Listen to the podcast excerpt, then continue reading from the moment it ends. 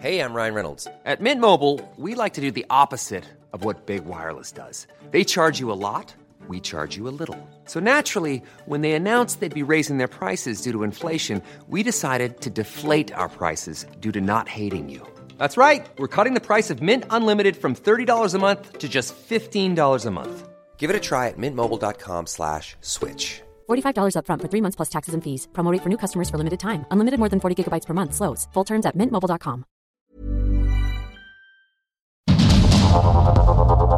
Heraldo Media Group presenta Sergio Sarmiento y Lupita Juárez. Información veraz y oportuna con un toque personal y humano.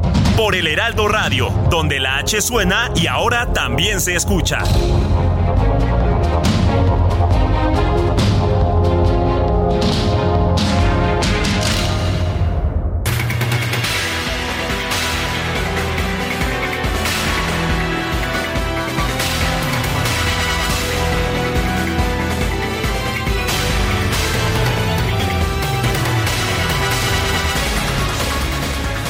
Son las 7 de la mañana en puntísimo. Soy Sergio Sarmiento y quiero darle a usted la más cordial bienvenida a El Heraldo Radio.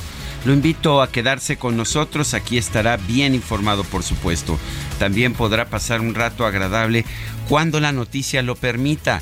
Ya sabe usted que si la noticia realmente lo hace posible, a nosotros nos gusta darle su lado amable. No siempre, por supuesto, sucede esto.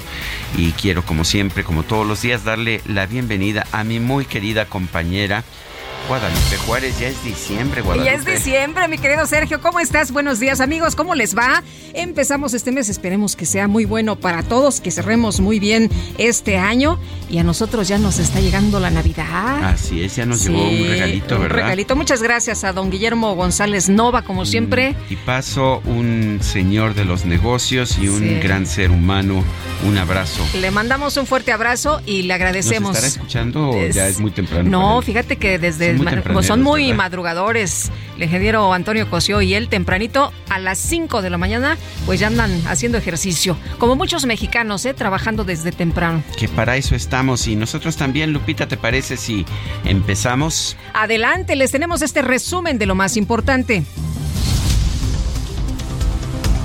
Hoy es jueves primero de diciembre de 2022. Distintos representantes de organizaciones civiles como México Evalúa, Causa en Común y Poder Ciudadano, entre otros, participaron en un evento denominado El Otro Informe, en el que expusieron los problemas del país durante los cuatro años del mandato del presidente López Obrador.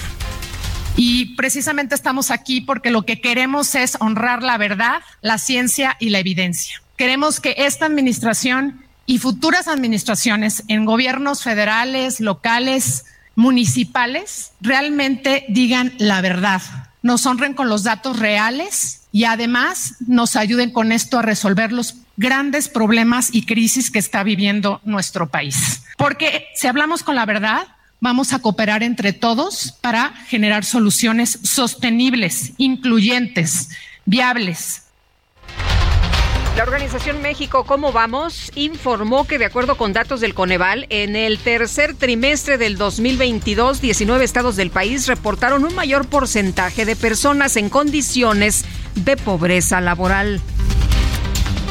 Un grupo de activistas ambientales visitó las obras del tramo 5 del tren Maya para denunciar que el proyecto podría quedar engrapado sobre cavernas y cenotes a pesar de que el gobierno federal se comprometió a no afectar esas áreas naturales.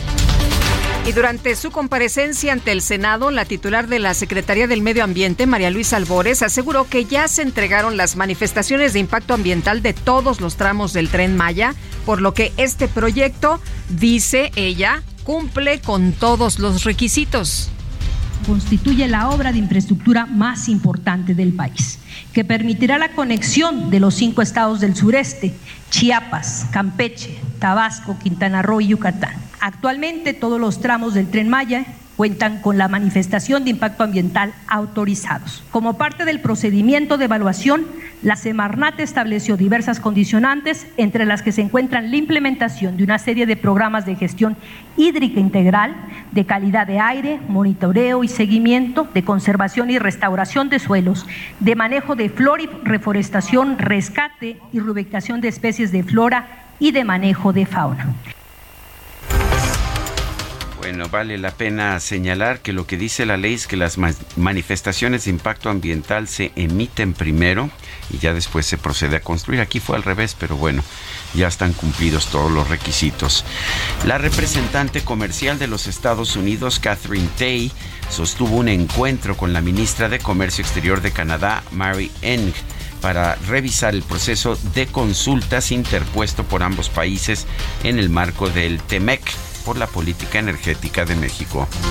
La bancada de Movimiento Ciudadano en la Cámara de Diputados solicitó un amparo en contra de la reforma constitucional que extiende a 2028 la permanencia del ejército en las calles. Y luego de que la Suprema Corte de Justicia evaluó el acuerdo del 2020 que faculta a las Fuerzas Armadas a participar en tareas de seguridad pública, el senador del PAN, Damián Cepeda, exigió al máximo tribunal que deje de hacerle el trabajo sucio al presidente López Obrador. Sobre y basta la regulación legal de el uso de las Fuerzas Armadas, la militarización más grande que jamás haya visto México. No, la verdad es que es una vergüenza el trabajo sucio que le están haciendo desde la Suprema Corte de Justicia de la Nación al presidente de la República. No puede ser. La exigencia que le hacemos a la Corte es que estén a la altura. Quieren ser un tribunal constitucional, actúen como tal.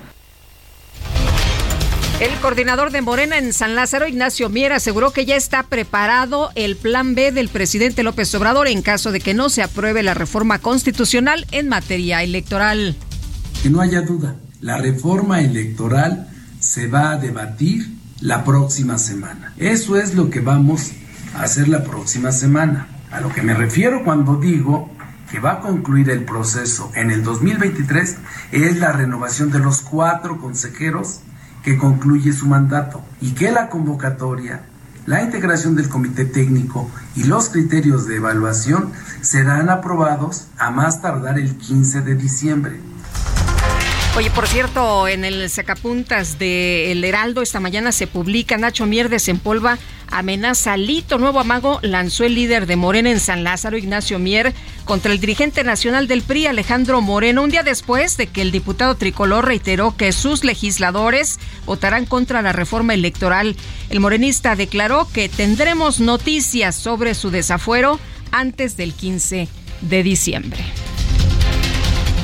El coordinador del PRI en San Lázaro, Rubén Moreira, pidió a la Cámara de Diputados legislar para evitar que el crimen organizado intervenga en los procesos electorales.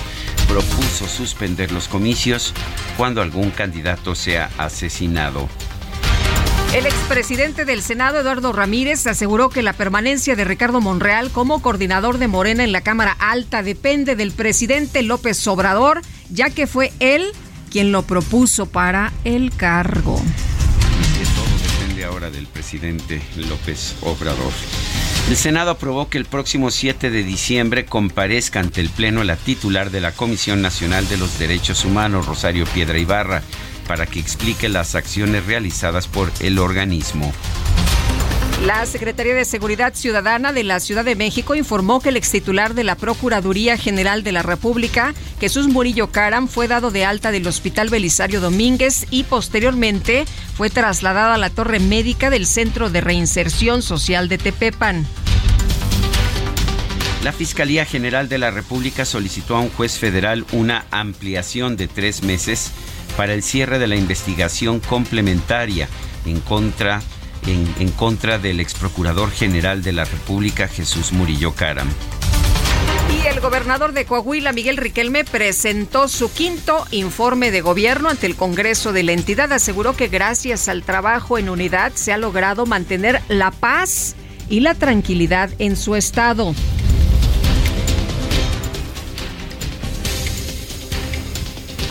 un llamado a la reconciliación para trabajar unidos en las causas más importantes de los violencias. Hoy debo agradecer la generosa respuesta de la sociedad a lo largo y ancho de nuestro Estado por responder con buen ánimo a esta convocatoria, lo que nos ha permitido construir sólidas estructuras para la prosperidad. Así logramos avances en la atracción de empresas y generación de empleo, la estabilidad laboral y ser el Estado más seguro, el, el tercer Estado más seguro de México. Y ojo, hay que subrayar este trabajo tan intenso y arduo que hicieron en Coahuila, el tercer estado más seguro del país. Después de haber sido uno de los más peligrosos, y ahí sí no hay otros datos, son los datos de homicidios oficiales, los mismos que condenan a otros estados. Claramente en Coahuila sí hubo una mejoría y una mejoría radical. Eh, bueno, vamos a continuar por unanimidad. El Pleno del Senado aprobó convocar una elección extraordinaria en el estado de Tamaulipas tras la muerte del legislador morenista Faustino López Vargas, suplente del actual gobernador del estado, Américo Villarreal. Y la jefa de gobierno de la Ciudad de México, Claudia Sheinbaum, dio el banderazo de salida a las operaciones del gas bienestar en la alcaldía Gustavo Amadero. Pues ahora sí que amor con amor se paga y le damos las gracias a Petróleos Mexicanos por este esfuerzo especial que están haciendo y empezamos aquí en la nueva Tzacualco para beneficio de todas y de todos ustedes. Bueno, el gobierno de Oaxaca confirmó que ya se completó el proceso de entrega-recepción de los bienes de la administración estatal al equipo del gobernador electo Salomón Jara. Este miércoles se registró otra muerte por meningitis aséptica en el estado de Durango, con lo cual ya suman 18 decesos en la entidad. En los Estados Unidos, el legislador neoyorquino Hakeem Jeffries fue designado como nuevo líder de los demócratas en la Cámara de Representantes en sustitución de Nancy Pelosi. Será el primer líder de uno de los partidos políticos de raza negra.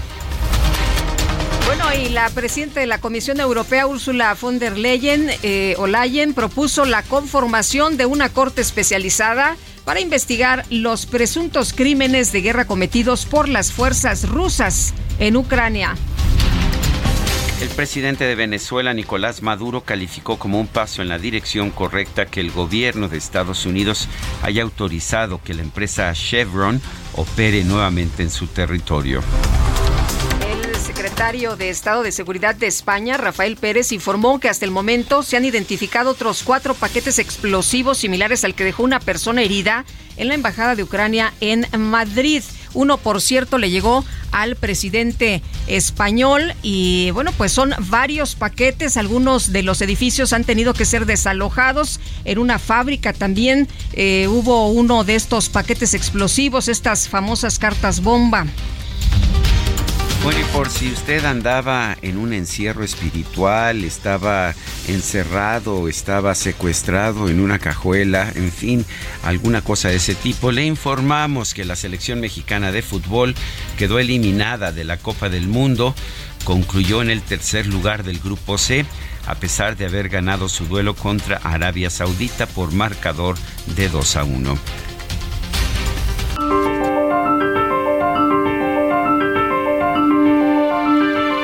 Y vamos a la frase del día. El mundo tiene la tecnología para alimentar sustentablemente a 10 mil millones. ¿Se permitirá a los agricultores usarla? Es pregunta de Norman Burlock, que ganó el Premio Nobel de Química. No el Premio Nobel de la Paz, perdón, porque sus, ah, sus trabajos ah, sobre la bioquímica llevaron a que mil millones de personas no murieran de hambre.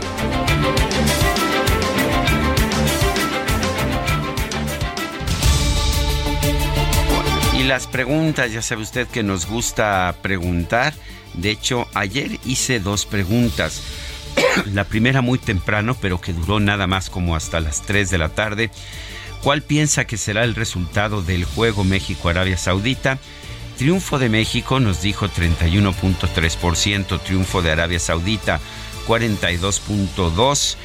Empate 26.5%, recibimos 4.068 votos. Uh, bueno, pues muy decepcionado el DJ Kike. No te preocupes, DJ, ya coloqué esta mañana mi pregunta para hoy en mi cuenta personal de Twitter, arroba Sergio Sarmiento. A cuatro años de inicio del sexenio, ¿cuál es su opinión sobre el gobierno? Bueno, esto no es una encuesta población abierta, es una encuesta quien quiere responder. Nos dice positiva 4.5%, negativa 93.8%, no sé todavía 1.7%. En 46 minutos hemos recibido 1.570 votos. Bueno, y está en la línea telefónica el senador por el PAN, Damián Cepeda, integrante de la Comisión de Estudios Legislativos Segunda en el Senado. Damián, muy buenos días. Muy buenos días, me da mucho gusto en saludarles a ambos y a todos los que nos escuchan. Oye, pues eh, en este en este año que empieza un nuevo año del gobierno del presidente Andrés Manuel López Obrador, muy calientitas las cosas. Estamos en la discusión de la reforma electoral y bueno, pues eh, el Partido Acción Nacional, eh, como se ha mencionado, ha asegurado que no votará por la reforma electoral del presidente. Sin embargo, Damián, pues no importa, ¿no? Tienen listo el plan B. Mira, yo creo que sí es importante el mensaje inicial de la reforma constitucional lo hemos dicho claro, ni hoy, ni mañana, ni en una semana, ni en un mes. Así pasa en diputados, acá en el Senado y también en diputados, el PAN va a votar en contra esta reforma constitucional. Y yo quiero ser muy claro en decir esta y darte mi opinión, darles mi opinión, porque mucha gente luego dice, bueno, pero ¿y por qué él no, no? ¿Por qué él no a todo? No, no es el no a todo. Yo veo una iniciativa del presidente que trae 12 puntos y la verdad es que ocho serían bastante debatibles. Me puede gustar o no como los plantea, pero los temas creo que son bastante debatibles. Pero de ellos hay dos que se desdoblan en cuatro, que creo que son pues no negociables, nada lo vale.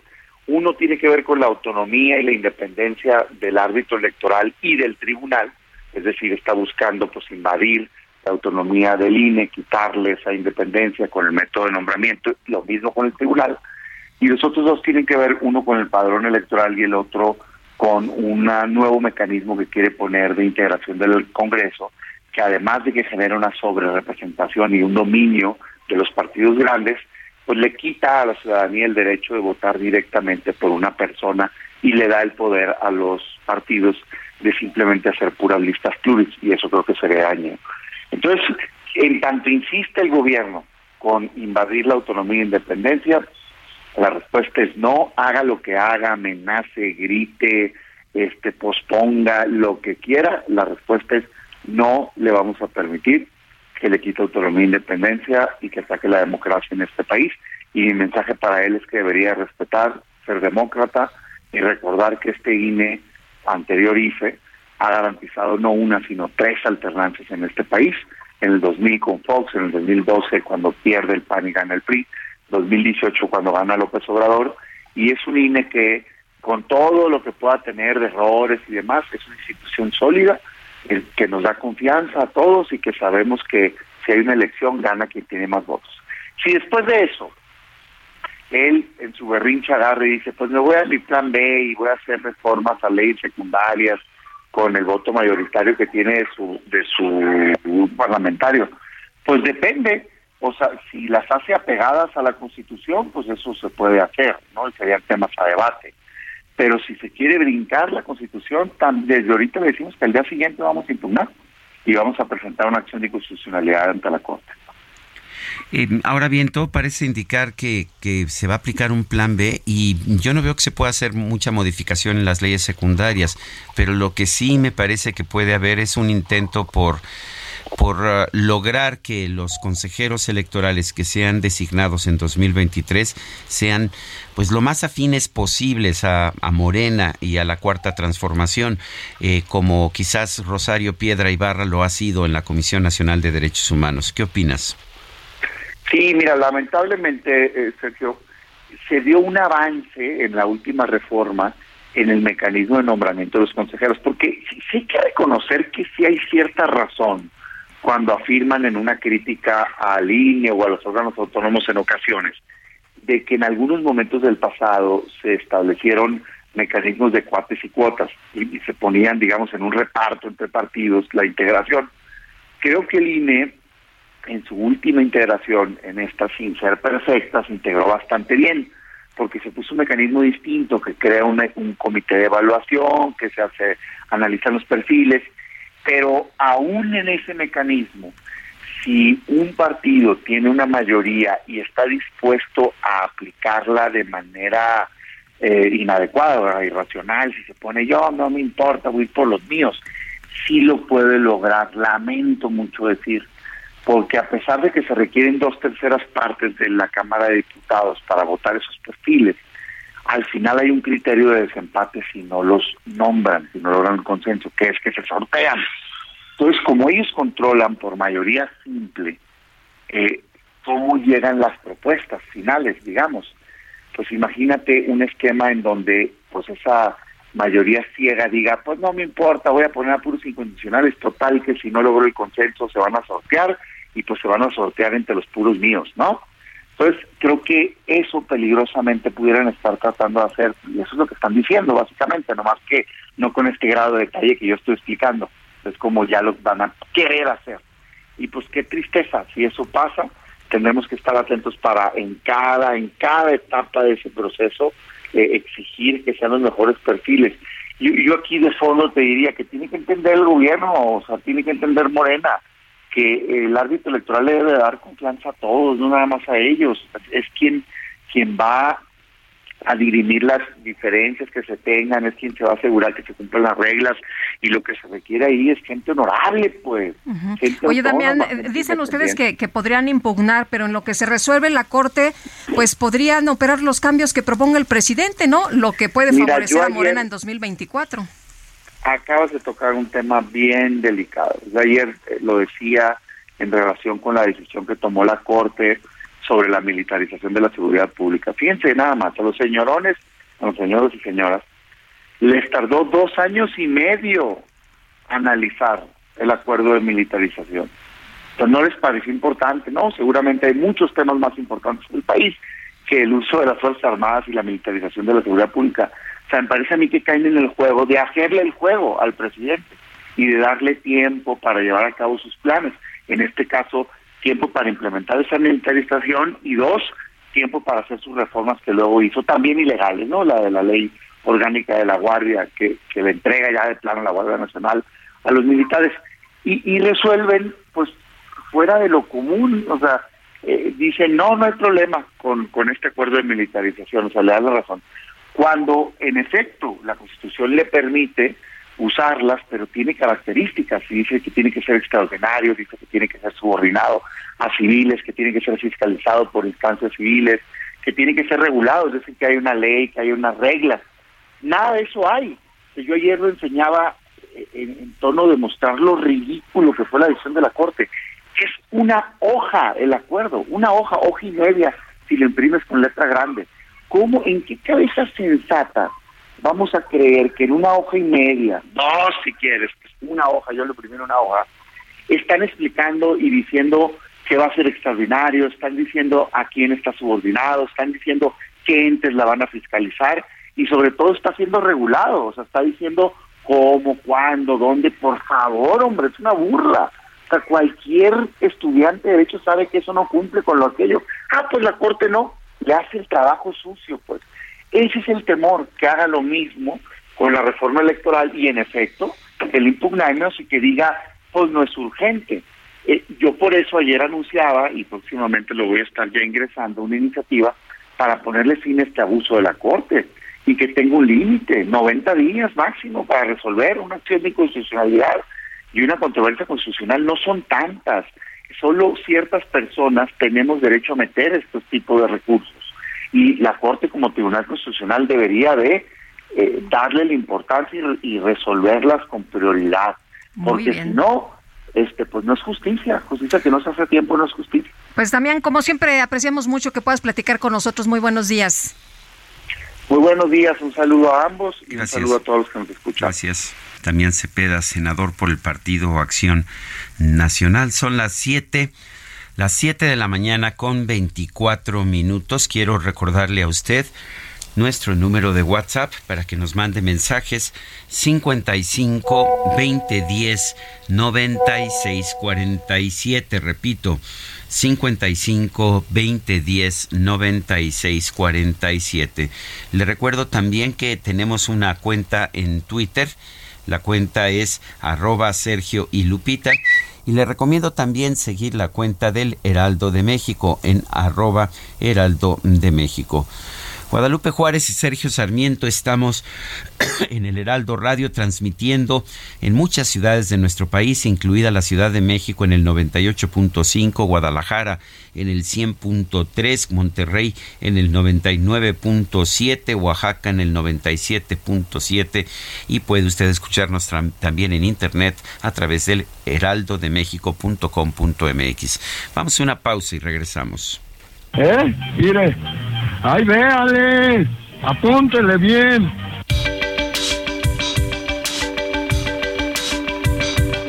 Sergio Sarmiento y Lupita Juárez quieren conocer tu opinión, tus comentarios o simplemente envía un saludo para ser más cálida esta mañana. Envía tus mensajes al WhatsApp 55 20 10 96 47.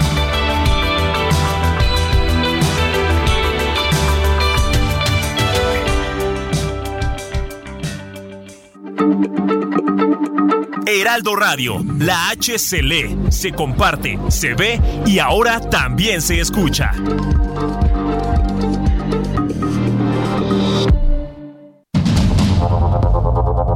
Continuamos con Sergio Sarmiento y Lupita Juárez por el Heraldo Radio.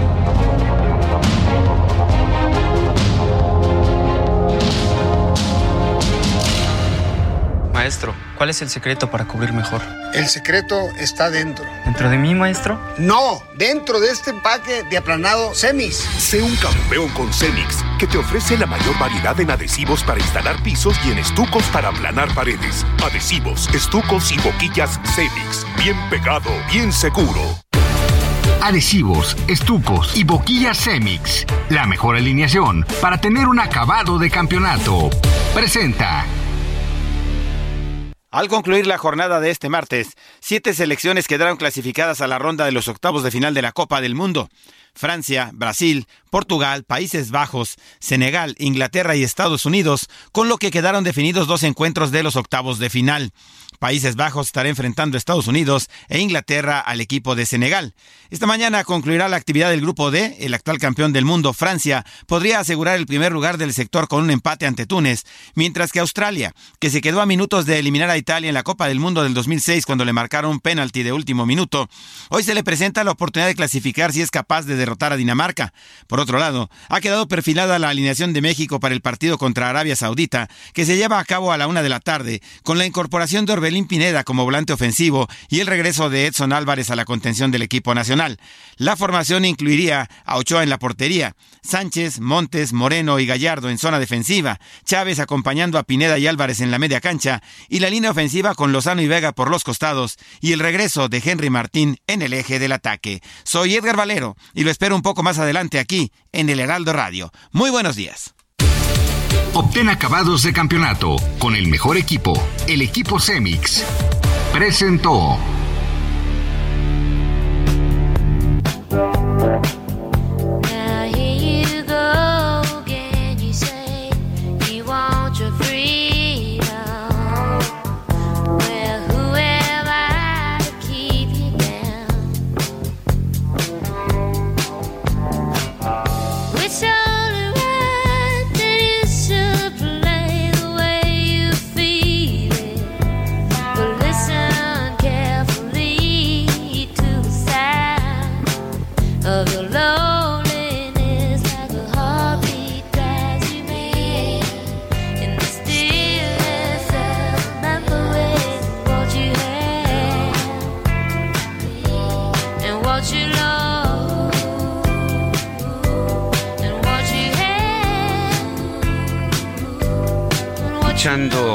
La banda Fleetwood Mac, estamos escuchándola por el fallecimiento ayer de Christine McVie, que fue una de las integrantes uh, más importantes de este grupo, falleció ayer a los 79 años. Christine McVie Se llamaba originalmente Anne Christine Perfect, pero pues se casó con un integrante del grupo del grupo Mac, ah, precisamente del grupo Fleetwood Mac.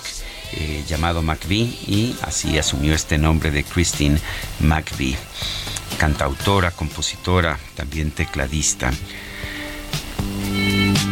Esto se llama Dreams, Sueños. El grupo Fleetwood Mac tiene como dos periodos muy claros. Uno es un grupo blusero británico y posteriormente se convierte en un grupo de pop que tuvo éxitos extraordinarios como esta que se llama Dreams.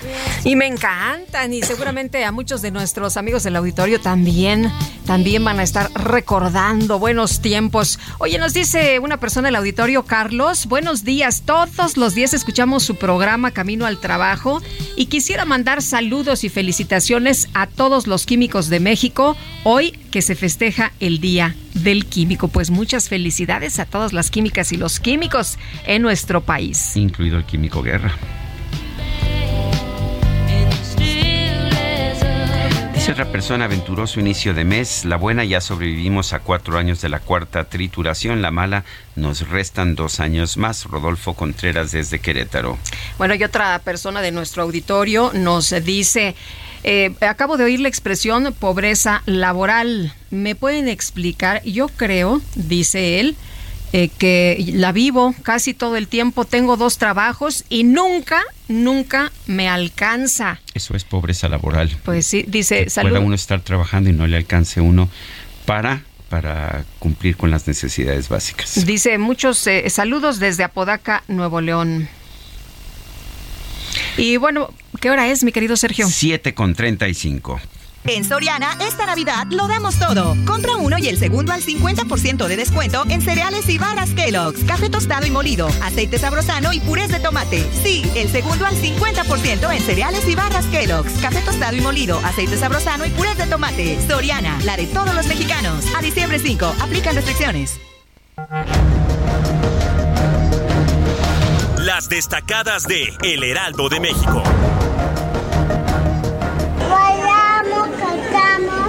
Hicimos de madre.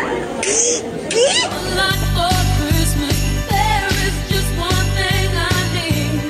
Ay, no, bueno, bueno. Aquí ya sabe cómo son. ¿Cómo estás, Itzel González? Muy buenos días. Muy buenos días, Lupita, Sergio. Con sus cabellos navideños. Por supuesto, queridos Oye, Pero apenas es primero de diciembre. Cortamos el listón de la temporada de Sembrina este primero de diciembre. Claro que sí, a esta ah, producción. Ah, caray, hasta pasó el trineo por aquí. Que nos encanta la Navidad, pero también, atención, se inaugura de nueva cuenta el Club de Scrooge de Sergio Sarmiento, temporada 2022-2023 Búsquenos en Facebook. Ahí andamos literalmente el Club de Scrooge de Sergio Sarmiento y saludamos a los primeros que ya nos comentaron Amy Shehoa, Mónica Martínez, Lourdes López y Martín Cholano Prieto que dice época de inmundo consumismo, hueco y explotación. Así que en esta producción hay para todo y también primero de diciembre estamos festejando 2000 historias y contando las primeras 2000 ediciones de El Heraldo de México. Así que mucho que festejar. Arrancamos el mes de diciembre y por supuesto que también tenemos que trabajar porque hay mucha información. Así que comenzamos con las destacadas del Heraldo de México. En primera plana, embajador Xu Qingxiao. China pone sus ojos en México. Ambos países se han convertido en buenos amigos y socios de cooperación, señaló el diplomático a una semana de dejar el cargo país lo llevan a Tepepan. Murillo Karam regresa a prisión. La Fiscalía General de la República pidió tres meses más para la investigación. Ayer salió del hospital. Ciudad de México, nueve alcaldías. Llega a Gustavo Amadero Gas Bienestar. Ayer en la colonia Nueva Tzacualco, la jefa de gobierno Claudia Sheinbaum dio el banderazo de salida en Gustavo Amadero y el lunes inicia en Xochimilco. Estados, cambio climático, sequía empeora en cinco años. Cambios en patrones ambientales aumentan la duración de la temporada y la extensión del fenómeno que suma 85% del territorio. Orbe, cero COVID, nuevo brote de protestas. El gobierno chino tuvo que contener una nueva manifestación en Cantón. Meta NFL tienen cotejo clave. Los Pats buscan regresar a la senda del triunfo y salir del sótano del este de la americana. Y finalmente, en mercados, finanzas públicas, los ingresos petroleros suben 35.7%. En los primeros 10 meses del año fueron 1.13 billones de pesos. Lupita, Sergio, amigos, hasta aquí las destacadas del Heraldo. Feliz miércoles. Igualmente, Itzel, gracias. Buenos días. Son las 7 con 38 minutos. El INE, el Instituto Nacional Electoral, aprobó imponer multas a los partidos políticos por 673 millones de pesos debido a irregularidades detectadas en los informes anuales de ingresos y gastos del 2021. Mario Delgado, el presidente de Morena, ha señalado esto como una prueba de que el INE persigue a su partido, a Morena, el partido en el poder. Adriana Favela Herrera es consejera del Instituto Nacional Electoral, está en la línea telefónica. Adriana, Adriana Favela, consejera, gracias por tomar nuestra llamada. Cuéntenos, eh, ¿son castigos que nada más se aplicaron a Morena? Hola, buenos días. No, no, no se sancionó únicamente a Morena, se sancionó a todos los partidos políticos, tanto a nivel local como nacional. Y sí, o sea, Morena fue uno de los partidos más sancionados, pero no es por una persecución o política o alguna circunstancia que tenga que ver con, eh, con esa situación, sino más bien porque este, dejan de reportar algún tipo de, gastos o algún tipo de, deficiencia al momento de reportar los ingresos y egresos este, que nosotros fiscalizamos desde el INE. Más bien se debe a eso.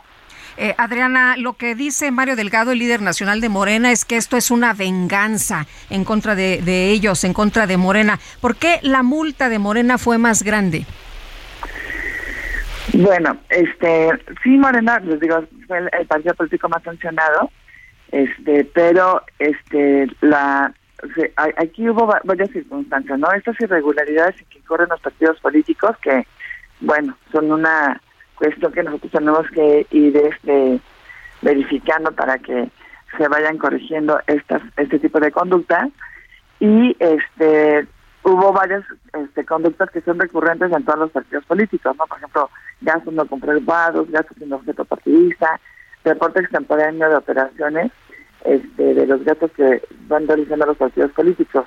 Y en este rubro, sí me detengo un poquito, porque ahí lo que tuvimos fue más bien una diferencia de criterios entre los consejeros que integramos el Consejo General del INE.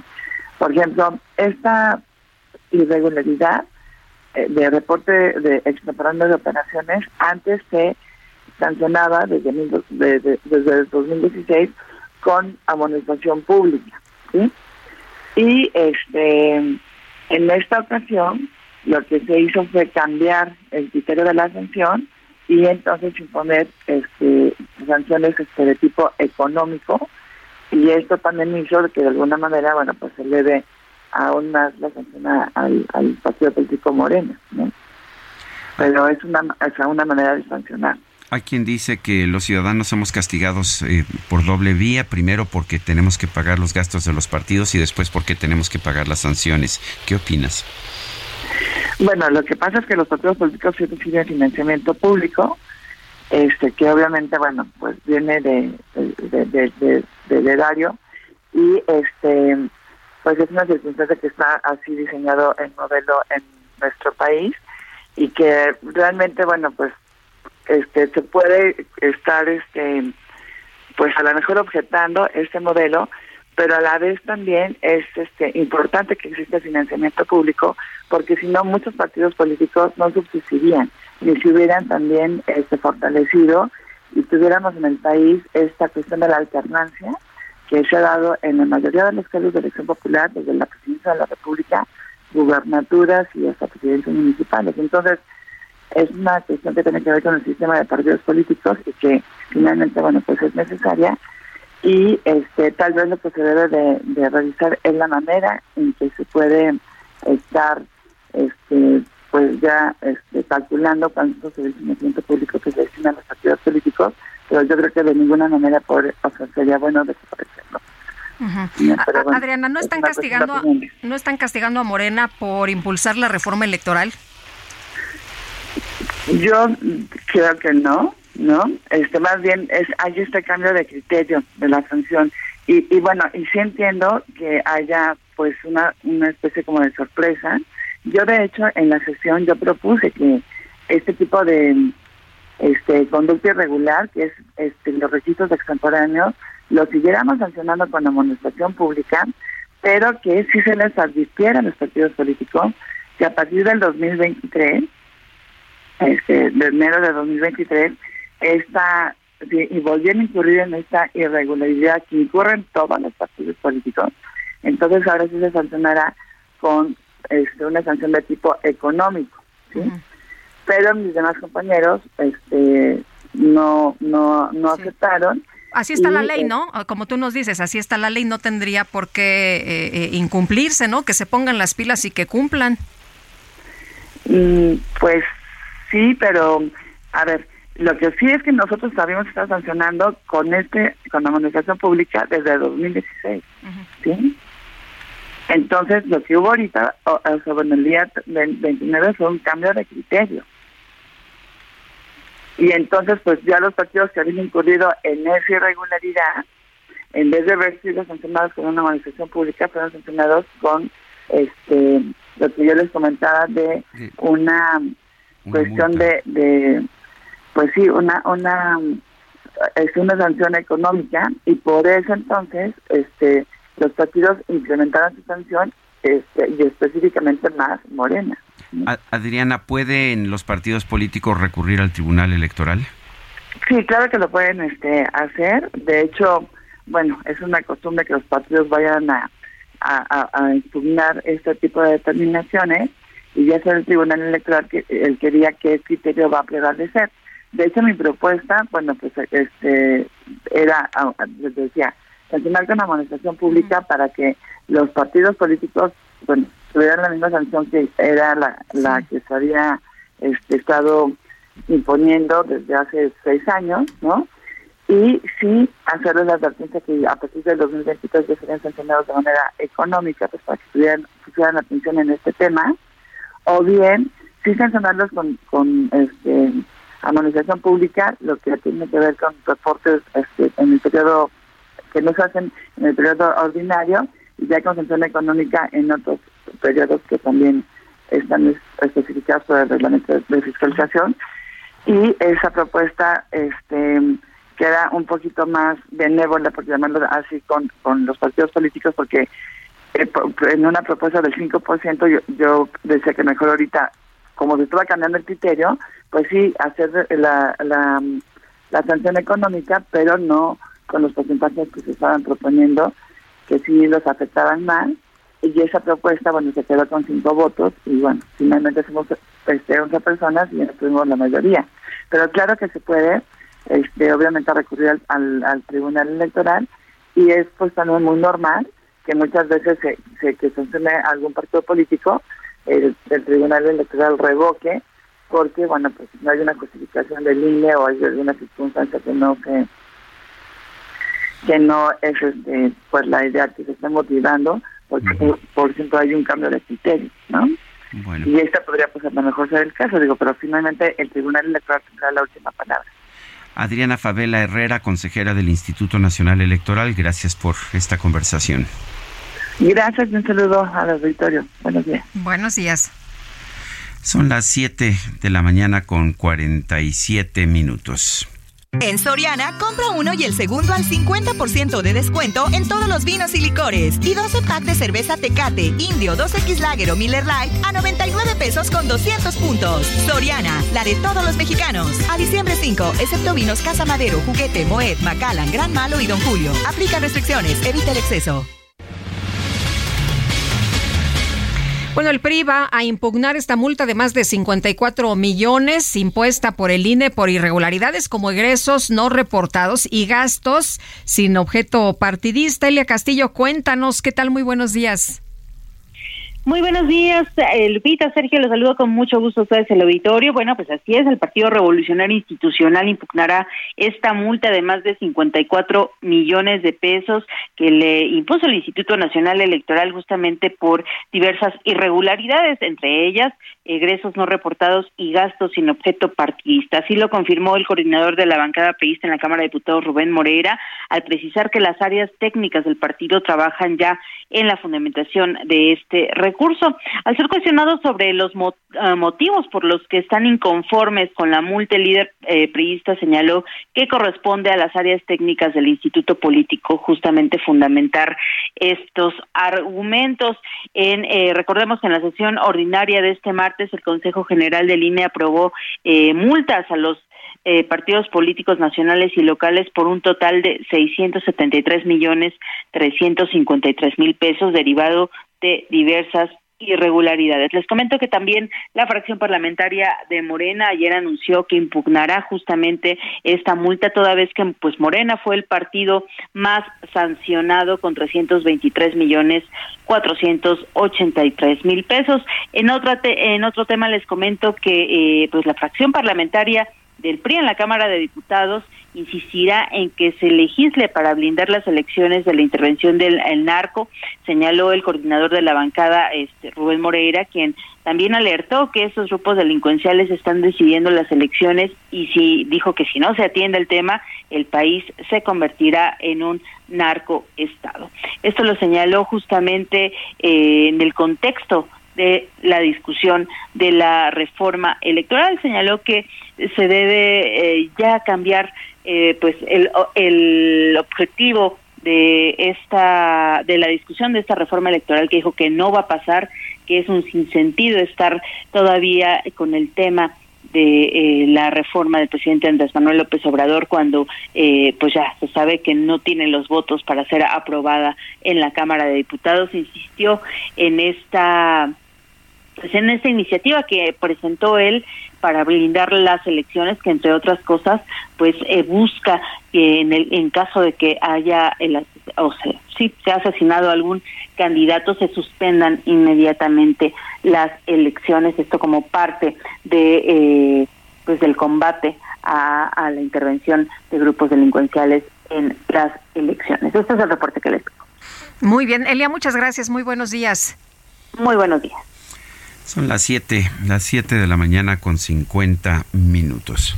En Soriana, esta Navidad, compra uno y el segundo al 50% de descuento en jamones y salchichas Kiro Chimex en paquete. Y en quesos Oaxaca, Lala, La Villita, Food, Swan y Volcanes. Y cuatro packs de leche al pura UHT de un litro a solo 96 pesos. Soriana, la de todos los mexicanos. A diciembre 5, excepto salchichas para azar. Aplica restricciones.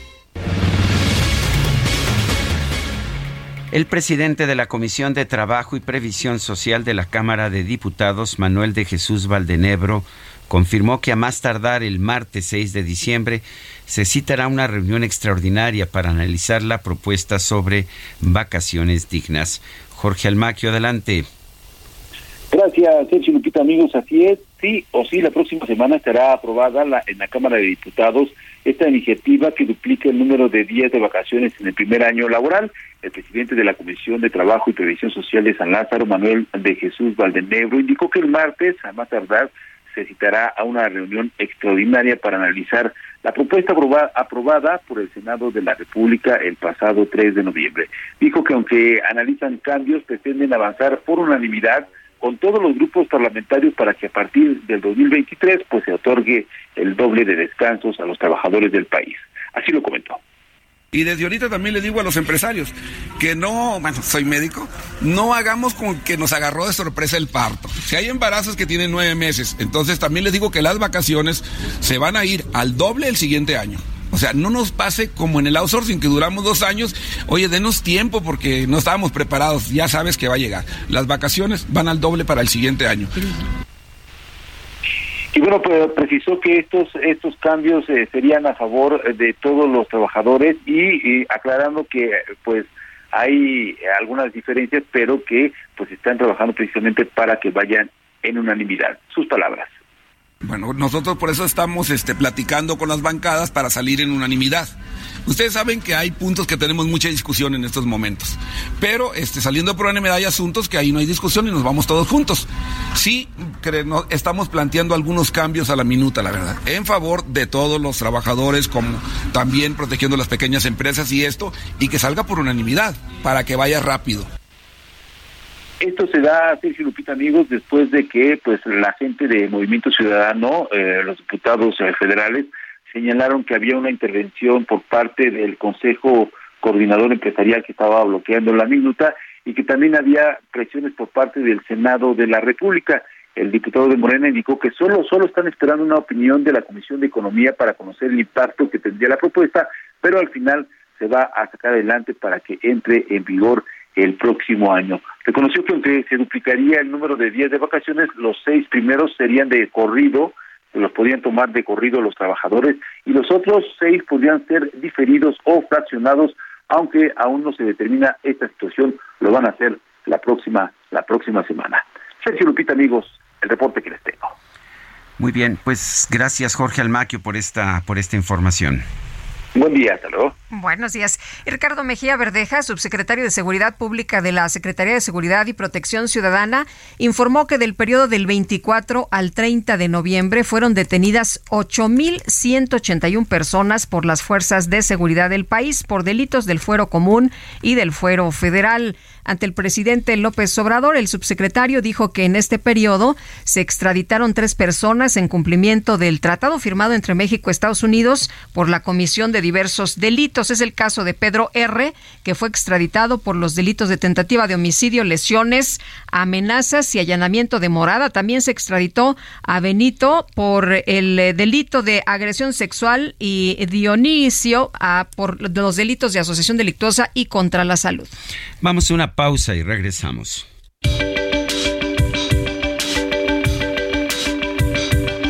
Sergio Sarmiento y Lupita Juárez quieren conocer tu opinión, tus comentarios o simplemente envía un saludo para ser más cálida esta mañana.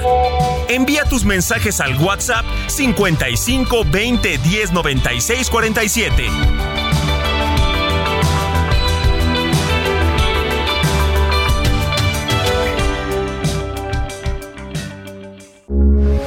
Heraldo Radio, con la H que sí suena y ahora también se escucha.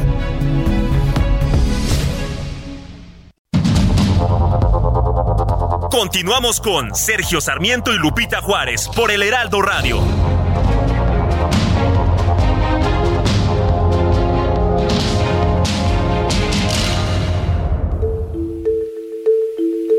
Este primero de diciembre es el Día Mundial del SIDA el cual se conmemora desde el año 1988, aunque bajo el nombre de Día Mundial de la Lucha contra el SIDA. En 2011, ONUSIDA decidió cambiar el nombre a Día Internacional de la Acción contra el SIDA y finalmente en 2021 obtuvo su denominación actual. La razón de elegir esta fecha fue por su impacto mediático, ya que al tratarse del primer día del mes de diciembre se tiene una oportunidad única de generar conciencia sobre este padecimiento. Cada primero de diciembre se realizan diversos actos en todo el mundo, como marchas y campañas de recaudación de fondos para la investigación y prevención del SIDA. Para este 2022, el lema de la efeméride es Igualdad ya con el objetivo de acabar con todas las desigualdades sociales que dan continuidad a esta pandemia que ha dejado más de 25 millones de muertes en todo el mundo.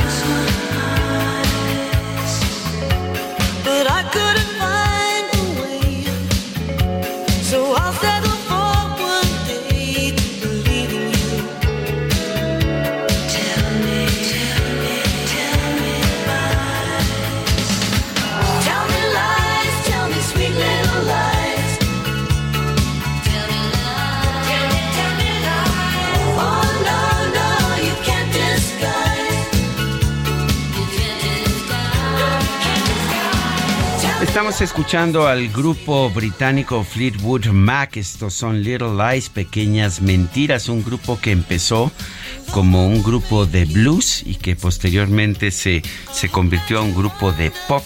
Y una de las integrantes que tuvo realmente mucha influencia en este grupo fue Christine McVie, quien falleció ayer 30 de noviembre de 2022. Vámonos a los mensajes. Nos dice una persona al auditorio por medio del presente WhatsApp. Comunico mi incorporación al club de Scrooge de Sergio Sarmiento. Soy su radioescucha consentido Jesús Díaz de Azcapotzalco. Y aunque reconozco los valores como solidaridad, generosidad y tolerancia de estos últimos días del año, también desprecio la frivolidad, el despilfarre y esa careta de alegría falsaria con que se decora esta temporada. Paparruchas, dice. Si tanto creen en el espíritu navideño, manténganlo siempre, no solo en diciembre. Muy bienvenido, don Jesús, al Club de Scrooge de Sergio Sarmiento. Aquí tiene Sergio su agendita y aquí está apuntando a todos los para, para todos los beneficios que creo que no son, que no hay ninguno, pero para todos los beneficios. Va a haber descuentos, ¿eh? Bueno. Dice otra persona, buenos días, por favor, nos pueden mandar saludos eh, mi esposo Alejandro Torres y yo, Sara Espíndola, siempre los escuchamos en las mañanas rumbo al trabajo. Excelente inicio de diciembre. Ah, pues un saludo y un abrazo a los dos. Hola Sergio Lupita, excelente inicio del último mes del año. Les saluda Edmundo Monterrosas desde la complicada Ciudad de México. Parece que la entrevista, la entrevistada Adriana tiene miedo de decir las cosas. Si los partidos no cumplen, se les debe sancionar. Si Morena incumple más, se les sanciona también más. Abrazos cordiales. No, bueno, lo que nos estaba explicando es porque se decidió precisamente este esta sanción eh, el, día de ayer. Al día de antier, ¿no? Fue antier. Sí, efectivamente, sí. Son las 8 de la mañana con 4 minutos. En Soriana, compra uno y el segundo al 50% de descuento en todos los vinos y licores. Y 12 pack de cerveza Tecate, Indio, 2X Lager o Miller Lite a 99 pesos con 200 puntos. Soriana, la de todos los mexicanos. A diciembre 5, excepto vinos Casa Madero, Juguete, Moet, Macallan, Gran Malo y Don Julio. Aplica restricciones, evita el exceso. El pronóstico del tiempo con Sergio Sarmiento y Lupita Juárez.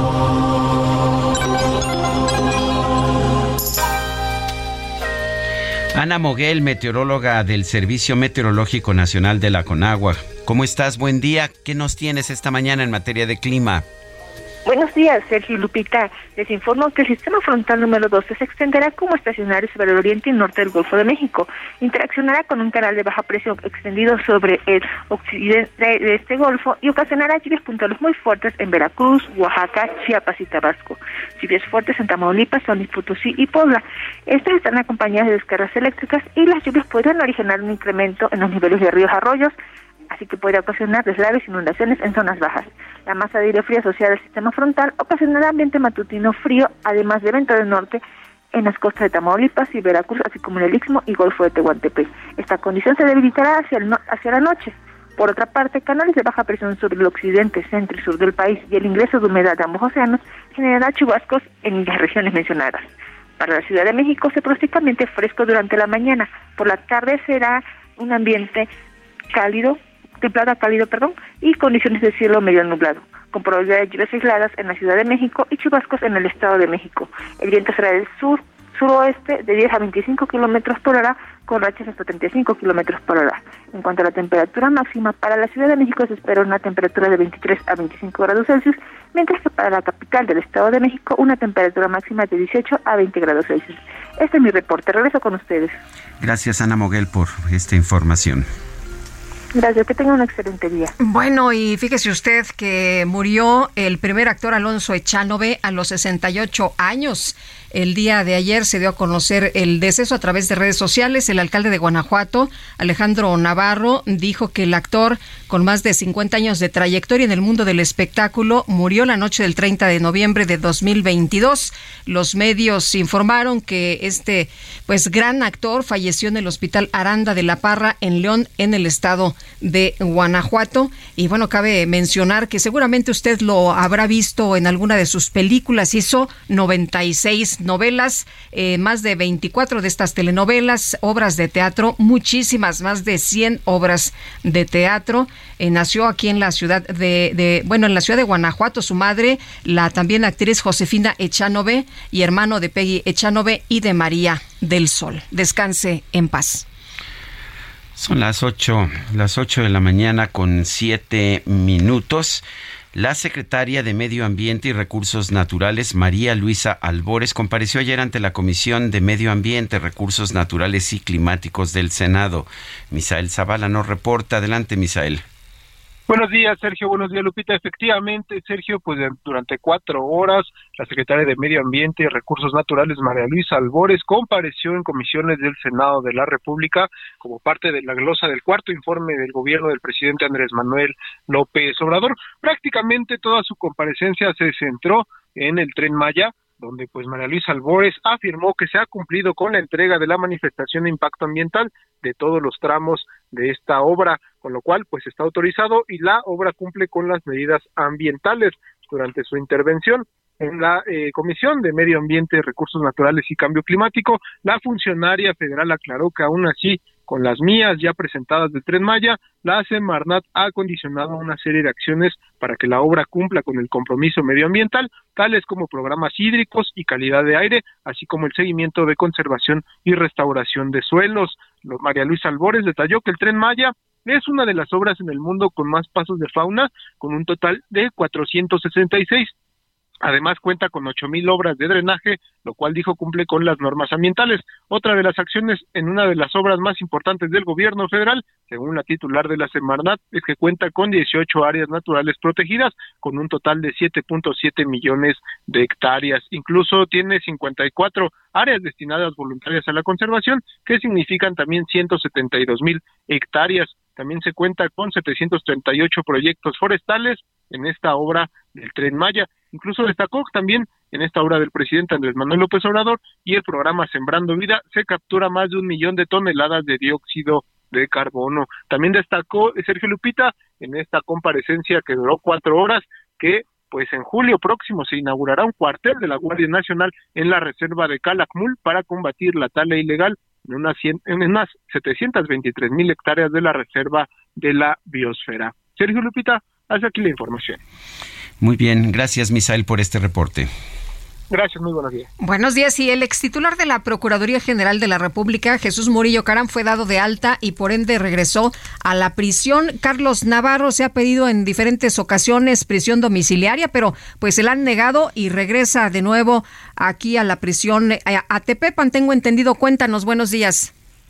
Buenos días, Sergio Lupita. Les saludo con gusto a ustedes al auditorio y como ya lo comentaba Lupita, el ex titular de la PGR, Jesús Murillo Caram, ya fue dado de alta y, por ello regresó a prisión aquí en la Ciudad de México. Ayer, la Secretaría de Seguridad Ciudadana Capitalina informó que el señalado, quien lleva un proceso en el sistema penitenciario local, fue dado de alta del Hospital Belisario Domínguez y posteriormente fue trasladado a la torre médica del Centro de Reinserción Social Tepepan, ubicado en la alcaldía Tlalpan. Ahí se le dará seguimiento a su tratamiento médico. Recordemos que en agosto pasado personal de la Fiscalía General de la República cumplió la orden de aprehensión solicitada por dicha fiscalía y otorgada por un juez de control del Centro de Justicia Penal Federal en la Ciudad de México con sede en el Reclusorio Norte en contra de Jesús Murillo Caram, quien fuera procurador de, de, la General de la República y se le acusa de los delitos de desaparición forzada, tortura contra la Administración de Justicia en el caso de los estudiantes de Ayotzinapa. Recordemos que en semanas pasadas estuvo un poco delicado de salud y por ello fue llevado al hospital Belisario Domínguez. Ahora ya regresa a cárcel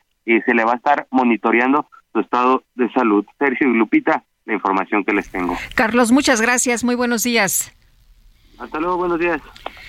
El proyecto de presupuesto de egresos de la Ciudad de México para el ejercicio fiscal 2023 asciende a 248.415 millones de pesos. Esto lo dijo la secretaria de Finanzas, Luz Elena González Escobar, y se lo comunicó al Congreso Capitalino, bueno, que tiene el presupuesto. Cintia Stettin nos tiene la información.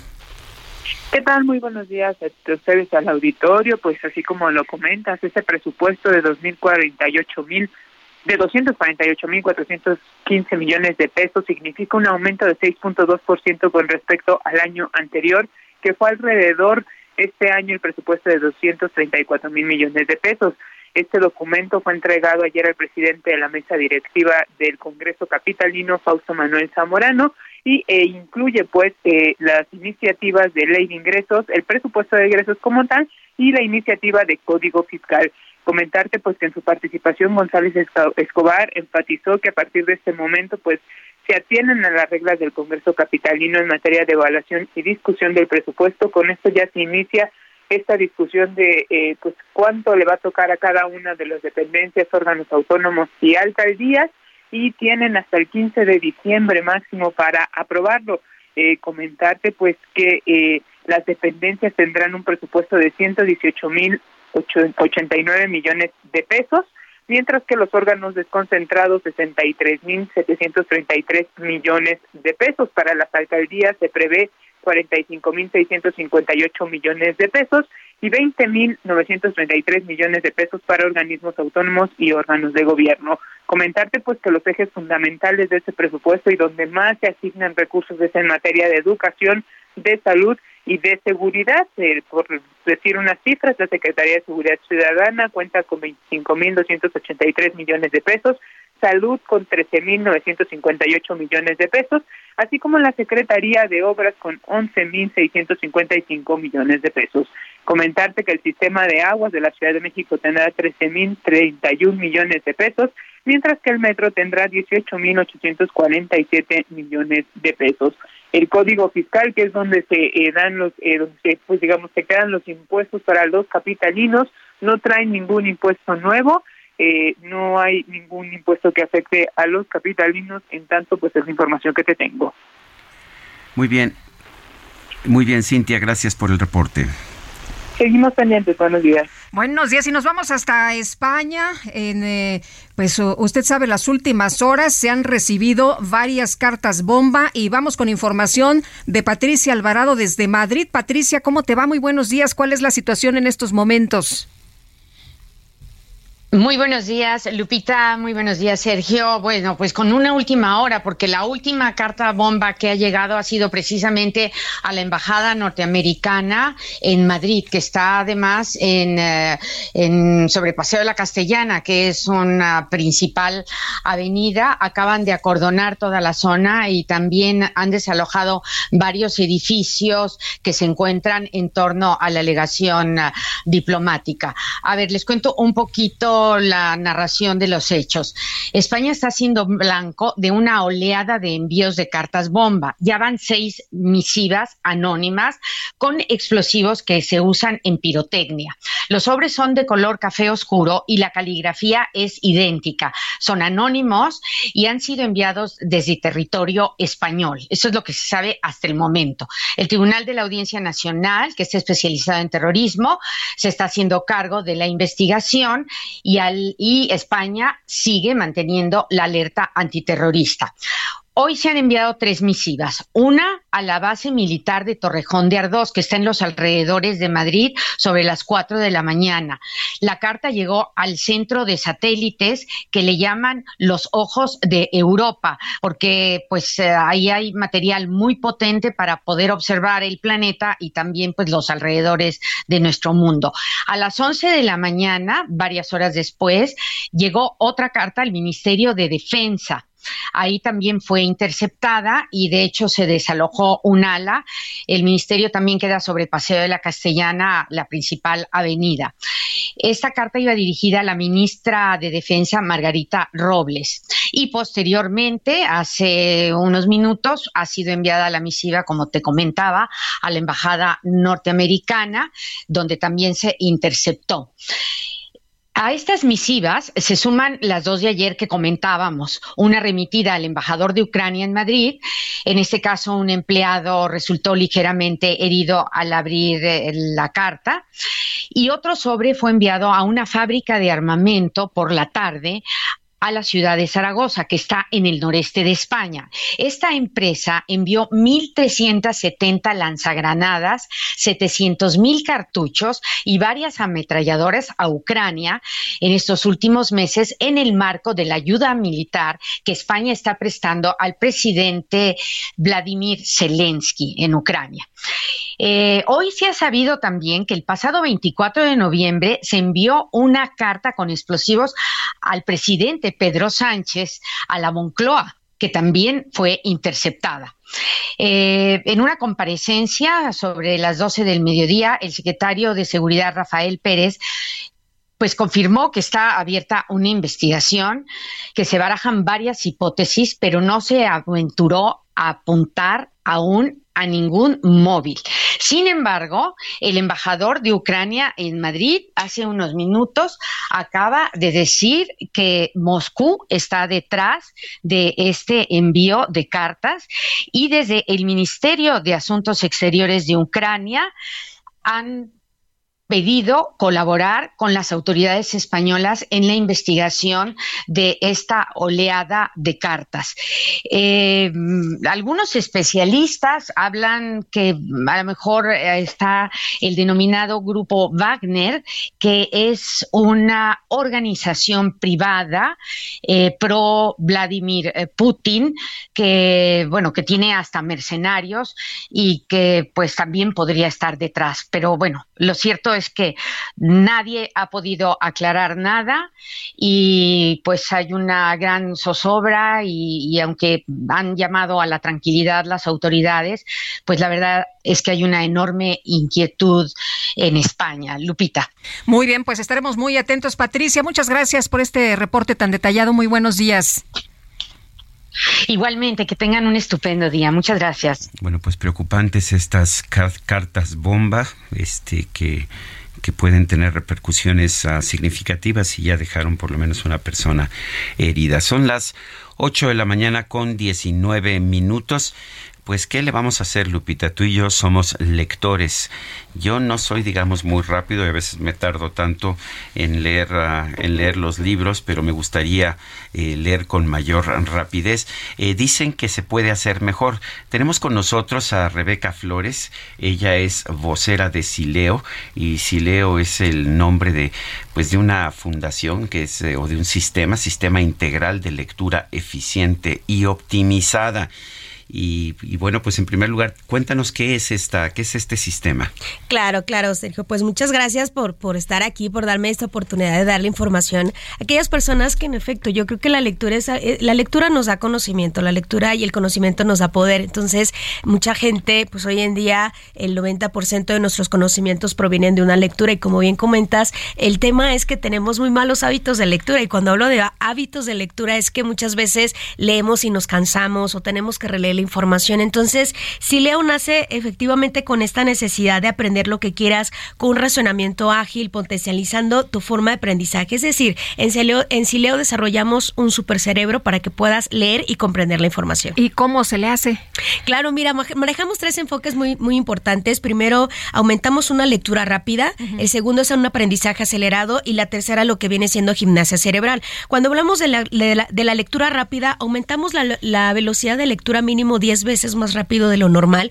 Es decir, imagínate poder leer, leer tu libro favorito en tan solo 10 minutos. O sea, es decir, un libro de 100 páginas, leerlo en tan solo 10 minutos, pero comprendiendo y reteniendo la información. No solamente hablemos de un tema de lectura, sino muchas veces nos llegan 200, 150 correos electrónicos y tampoco podemos procesarlos. Entonces, aumentamos una velocidad de lectura. El aprendizaje acelerado es simplemente aumentar de 6 hasta 10 veces más rápido el que puedas comprender eh, retener, pero aprender más rápido de lo que normalmente haríamos. Y la gimnasia cerebral, pues bueno, son dinámicas, técnicas de aprendizaje para que tengamos la oportunidad de tener la agilidad de pensamiento, retención, compresión total, mejora la memoria, eh, la concentración y obviamente lo que es el enfoque, pero en esas tres nos basamos para ser un lector eficiente.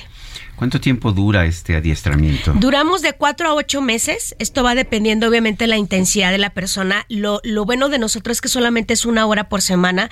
Tú decides qué día inicias, qué día puedes finalizar, qué día lo vas a tomar. Estamos de lunes a sábado, eh, un tema presencial y un esquema también completamente online. Es decir, que si no te puedes eh, trasladar a lo mejor por eh, alguna cuestión, no importa, lo puedes recibir en línea. Exactamente. Aquí en la Ciudad de México estamos nosotros en Polanco, en Roma, en Reforma, en Insurgente Sur, estamos en satélite en el Estado de México. Además, contamos también con 27 oficinas a nivel república. Está accesible. Pues. Exactamente. Entonces, si tú no puedes acudir por, bueno, sabemos Ciudad de México, el tráfico, a lo mejor por esquema de trabajo o actividades, pues bueno, tú lo puedes hacer en un sistema online y el sistema es exactamente lo mismo. O sea, vamos a volverte lector eficiente, tanto presencial como un esquema completamente online. ¿Y si funciona? ¿Si lo tienen comprobado? ¿Si hacen pruebas para ver que realmente funciona y que si hay comprensión de lo leído? Porque es muy fácil pues echarse muchas páginas en 10 minutos, pero realmente funcionan? ¿Lo tienen medido? Sí, claro. Mira, tenemos historia de éxito, Sergio. Tenemos ya seis mil graduados. El, sábado, de hecho, están cordialmente invitados. Tenemos la, la, graduación también, que es un sistema, como te digo, presencial, un sistema online. Seis mil graduados, historias de éxito. Tenemos siete años de experiencia. Estamos certificados ante la Secretaría de Trabajo. Entonces, es un sistema que funciona. ¿Certificados ante la Secretaría del Trabajo? Así ¿Eso, es. Cómo, ¿Eso cómo es? ¿Qué, qué significa eso? Es, es, una certificación que a nosotros eh, somos agentes externos para tener las capacitaciones en este, en este rubro de lo que viene siendo una lectura o un tema educativo. Eh, por ejemplo, muchas personas buscan la certificación, algún certificado. Nosotros damos la certificación de la Secretaría o sea, de Trabajo. Una, una constancia, un papel que diga que leemos más rápido. Exactamente, que te vuelves un eh, lector eficiente. Entonces, lo que buscamos... ¿Y no lo puedes tanto, poner en tu currículum? Exactamente, no es tanto el tema de la velocidad como bien comentas. Lo que a nosotros nos interesa es realmente eliminar esos malos hábitos de lectura, el comprender, el retener la información. Imagínate ahorita un rezago educativo muy importante que los niños tienen que leer muchísima información, no tienen que estar muchas actividades en lo que viene siendo la escuela. Entonces, ¿qué hacemos nosotros? Simplemente agilizar ese proceso. No, no damos un conocimiento, es simplemente una habilidad, técnicas de aprendizaje, técnicas de estudio, técnicas de rastreo. Niños a partir de nueve años sin límite de edad, la gente profesionista que nos está escuchando, todas las personas tienen la posibilidad y la capacidad de tomar este curso. ¿Cómo se ponen en contacto? Claro, claro que sí. Mira, nosotros en este momento, eh, en lo que es tu entrevista, estamos, vamos a obsequiar 100 becas, vamos a obsequiar 100 becas por parte de la fundación. ¿En qué consisten? Es una dinámica completamente sencilla. Tienes que simplemente comunicarte, una llamada perdida, un mensaje de WhatsApp, con tu nombre al 55 23 33 0900 55 23 330900 a las 100 primeras personas, 100 becas del 50% de descuento en todo lo que es tu curso y en este momento estamos otorgando cero inscripción para que lo puedan tomar en este momento 5523 330900 Silio el poder de leer. Muchas gracias, Rebeca Flores, vocera de Sileo. Son las 8 con 24. Nosotros vamos a una pausa y regresamos.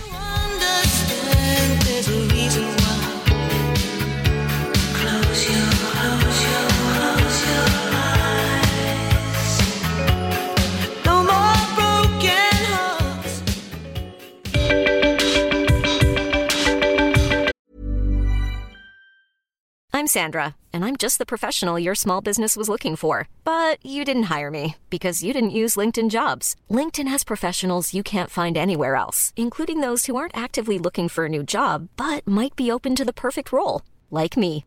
In a given month, over 70% of LinkedIn users don't visit other leading job sites. So if you're not looking on LinkedIn, you'll miss out on great candidates like Sandra. Start hiring professionals like a professional. Post your free job on linkedin.com/people today. Sergio Sarmiento y Lupita Juárez quieren conocer tu opinión, tus comentarios o simplemente envía un saludo para ser más cálida esta mañana. Envía tus mensajes al WhatsApp 55 20 10 96 47.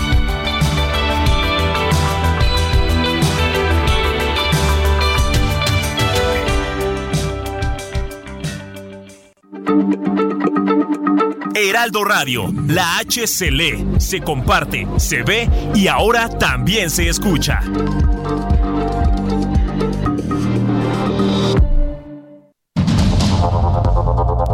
Continuamos con Sergio Sarmiento y Lupita Juárez por el Heraldo Radio.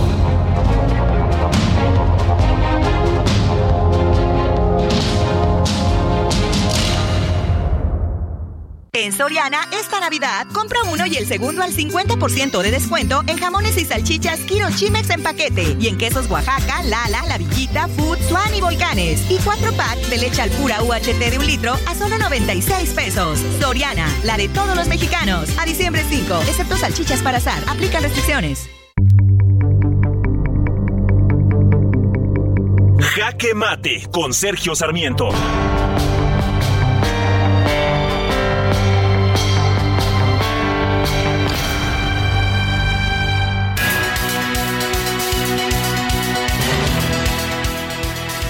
Yo no estoy de acuerdo con el lema del INE no se toca.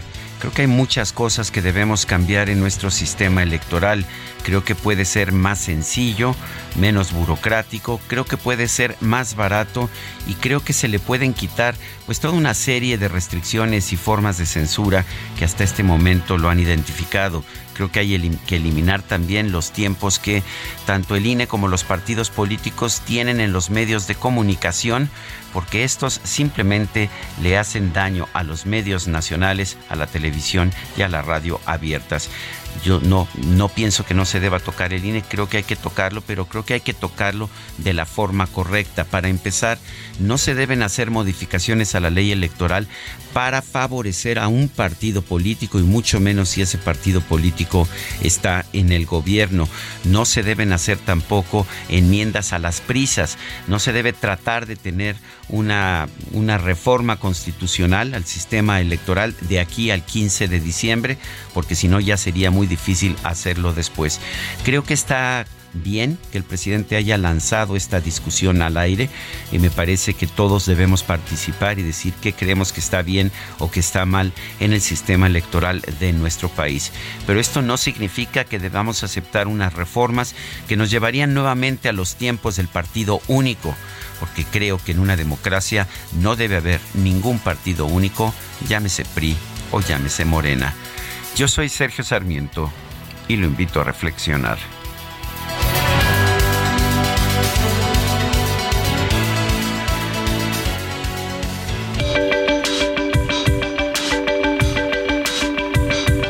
Para Sergio Sarmiento, tu opinión es importante. Escríbele a Twitter en arroba Sergio Sarmiento.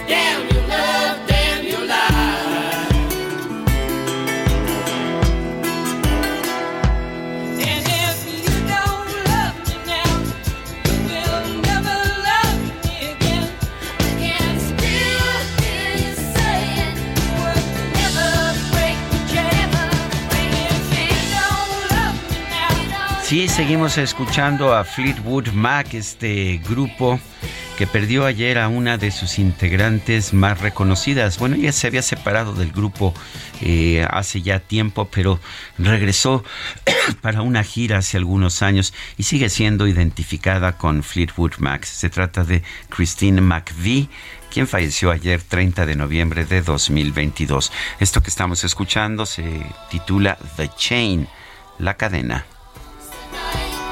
Bueno, y Andrade J. Francisco dice, segundo la moción, es una temporada triste y más aún desde que murió mi madre y mi hermana, dice esta persona el auditorio, pues le mandamos un fuerte abrazo. Sí, así es, yo perdí a mi madre un 25 de diciembre.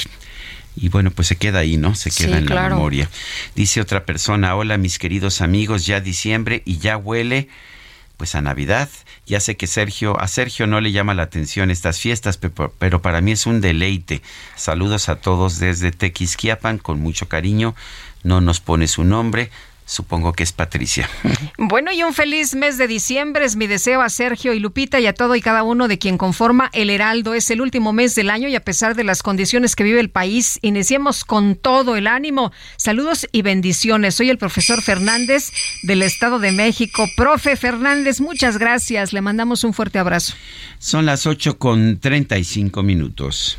En Soriana, esta Navidad lo damos todo. Compra uno y el segundo al 50% de descuento en cereales y barras Kellogg's, café tostado y molido, aceite sabrosano y purés de tomate. Sí, el segundo al 50% en cereales y barras Kellogg's, café tostado y molido, aceite sabrosano y purés de tomate. Soriana, la de todos los mexicanos. A diciembre 5, aplican restricciones. El Químico Guerra. Con Sergio Sarmiento y Lupita Juárez. Bueno, y estará festejando el químico, el químico guerra. Químico guerra. Yo digo que sí. Sí, estás festejando. Estoy, estoy feliz por buenas noticias en este inicio del diciembre. Ah, no es, este no es el día del químico el día de hoy. ¿Sabías que es el día del químico? Claro que sí, por eso estoy festejando. Ah, bueno. un día muy importante. Y buenas noticias precisamente de la química, Sergio Lupitán. Fíjense que todos estamos preocupados por los microplásticos esfuerzos de colectarlos del ambiente han fracasado previamente. Eh, existen tecnologías para poderlos hacer oxobiodegradables, por ejemplo con la tecnología de 2W, que ya está en México, pero ya una vez que están liberados, pues es muy difícil si no tienen estos aditivos. Pues ahora investigadores de la Universidad RMIT de Melbourne, Australia, la Royal eh, Melbourne Institute of Technology, han encontrado una forma innovadora para remover rápidamente estos materiales dañinos del medio ambiente. Videos por la doctora Nikki Estiagui, directora de la Escuela de Ingeniería Química y Ambiental ahí en RMIT. El equipo desarrolló absorbentes, no absorbentes con B, sino absorbentes con B, en forma de polvo que remueven microplásticos mil veces más pequeños que los que actualmente se detectan en las plantas de tratamiento de aguas. Los resultados de esta investigación se publican eh, antier en el Chemical Engineering Journal, una revista de ingeniería química arbitrada, muy reconocida. Pero ¿cómo funciona esta innovación, Lupita? Los investigadores desarrollaron un absorbente usando nanomateriales que se pueden mezclar con el agua para atraer a los microplásticos de tamaños alrededor de 50 mil daltons, unidades de masa atómica, que es el límite en el cual eh, se define a un plástico, ¿no? Abajo de eso ya no son plásticos. Los nanomateriales contienen átomos de fierro, lo cual permite usar campos magnéticos para separar fácilmente los microplásticos del agua. Fíjense qué cosa tan sencilla, a veces grandes descubrimientos se basan en una idea bastante sencilla, ¿no? Usando precisamente estos nanomateriales cubiertos con fierro, se pueden usar imanes para hacer que los eh, materiales absorben los microplásticos, pero como tienen fierro dentro de sí mismos, pueden ser atraídos por los imanes. Escribe la doctora Stiagui, los microplásticos menores a 5 milímetros no son detectables y removibles por sistemas de tratamiento convencionales, lo que resulta en millones de toneladas vertidas al mar cada año. Esto no solo es dañino para la vida marina, sino que tiene impactos negativos significativos en la salud humana. Pues con este desarrollo, este invento, pero sencillito realmente, pues está logrando esto que era la pesadilla de mucha gente hasta ahora. Se Lupita, la remoción barata, sencilla, es un polvo, ¿verdad? No, no, no son elementos o sólidos que se meten al lado, sino se esparce el polvo, el polvo sobre la superficie del agua, se va hundiendo precisamente por el peso que tiene el fierro y en el camino va absorbiendo todos los microplásticos y luego con imanes se recogen precisamente estas eh, nanopartículas que ya tienen a los microplásticos allá adentro. O sea, un avance sencillo, importantísimo y barato, Sergio Lupita.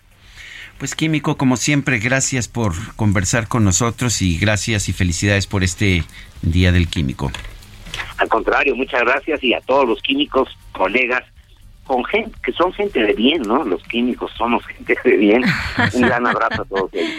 Felicidades, muy buenos días. Bueno. Buenos días. Mi querido Sergio, tengo aquí, bueno, tenemos ¿Ah, aquí en nuestra mesa de trabajo el Heraldo 2000 historias y contando. Se llega a la edición 2000 del Heraldo de México, este periódico, Sergio, que pues hemos leído, que hemos leído en los últimos años. Es eh, una empresa joven, pero una empresa fue, fue relanzada en Sí, 2017 relanzada. porque había existido ya antes eh, desde, Así es. dos- desde 1965. Bueno, y está con nosotros vía telefónica Ángel Mieres Zimmerman, presidente del Consejo de Administración Heraldo Media Group, a quien eh, saludamos con mucho gusto esta mañana. Ángel Mieres, ¿qué tal? Buenos días. Lupita, Sergio, muy buenos días. ¿Cómo están? Bien, pues contentos, eh, celebrando junto contigo esta edición 2000 del Heraldo. Muchas felicidades y el Heraldo sigue avanzando y sigue creciendo. Así es, muchas gracias. Pues la verdad es que estamos muy contentos aquí en el Heraldo Media Group, porque como ya lo dijeron, el ejemplar de hoy es nuestro número 2000 de esta nueva era. Y pues la verdad es que se dice fácil, pero detrás de todo esto hay, hay muchas horas de trabajo de todos los colaboradores del Heraldo, que desde hace casi seis años que arrancamos esta aventura, siempre hemos estado comprometidos con nuestra audiencia y en todas nuestras plataformas. Eh, la verdad es que me da mucho orgullo hoy platicarles que, que en las plataformas en las que participamos, eh, pues somos líderes en digital, llevamos tres meses consecutivos con más de 90 millones de usuarios únicos que entran por lo menos una vez al mes a nuestras páginas y los, lo cual nos convierte en el grupo de medios digitales más grande del país. Eh, en radio, pues como ustedes saben, tenemos presencia en más de 80 frecuencias en, en, todo el país, así como en los Estados Unidos. Y en televisión estamos presentes en el canal 8 de Teleabierta en la zona del Valle de México, así como en todas las empresas de televisión de paga. Y bueno, pues nuestro periódico con estos 2.000 ejemplares ya es un referente nacional eh, todos los días eh, en nuestro país. Ángel Mieres, cuando, cuando reiniciaste el Heraldo, que había existido previamente y relanzaste este, este cabezal, eh, ¿la idea era tener un grupo de medios como se tiene ahora o era simple y sencillamente tener un periódico? Pues mira, la verdad es que siempre soñamos con tener un grupo de medios, no pensamos que, que, pudiera ser tan, tan rápido, gracias a Dios se dieron las cosas, pero bueno, siempre teníamos la, la ilusión de, de, entrar y entrar fuerte en la parte de medios de comunicación. Arrancamos, como bien dices, con, con el Heraldo impreso y a partir de ahí eh, crecimos en las diferentes plataformas, en, en radio, en televisión y, en digital. Y hoy, bueno, pues creo que estamos consolidados como, como un grupo de medios eh, importante o referente dentro de nuestro país. Gracias, y la verdad es que siempre ha sido gracias al a los colaboradores. Desde el día uno apostamos en ellos y seguiremos haciéndolo, ¿no? En las más de 80 plumas reconocidas que tenemos todos los días en nuestro en nuestro periódico. Ángel, el periódico de hoy dice dos mil historias y contando. ¿Qué sigue? ¿Qué viene?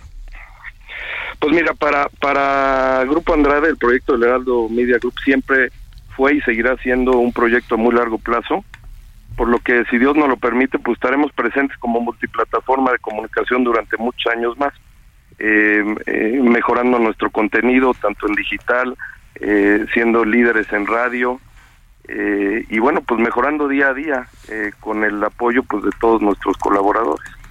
Eh, ¿Por qué una empresa, una empresa como Grupo Andrade que estaba especializada en la venta de autos, en el arrendamiento de flotillas, decide acudir a los medios, decide meterse en un negocio, pues que no todo el mundo, eh, a lo mejor es muy vistoso, pero es un negocio muy riesgoso con muchos problemas, como son los medios de comunicación. ¿Cuál fue el motivo de esta decisión? Mira, primero eh, hay algo que no platicamos mucho, pero ya estábamos en medios de comunicación. Eh, eh, la familia hace hace muchos años tuvo alguna alguna estación de radio, la 1440 de, de AM, y luego luego la, la, vendieron y entonces bueno teníamos siempre ahí el, la inquietud de regresar a los medios de comunicación y creo que es algo con lo que hoy eh, pues podemos ayudar al país desde desde eh, dando opinión y, y, y, siendo referentes no lo cual eh, si bien lo podíamos hacer desde, desde las empresas en donde estábamos, eh, pues no éramos tan visibles y creo que hoy hoy podemos podemos aportar para, para tener un México mejor. Muy bien, pues Ángel Mieres Zimmerman, muchas felicidades por estos dos mil, dos mil eh, ejemplares, por estas dos mil historias y contando, y que sigan los éxitos en el Heraldo. muchas gracias y, y, aprovecho para agradecer la preferencia de nuestra audiencia, a quien pues, nos debemos todos los días. Muchas gracias, Lupita, Sergio. Les mando un fuerte abrazo. Igualmente, muchísimas gracias. Ángel Mieres es presidente del Consejo de Administración del Heraldo Media Group.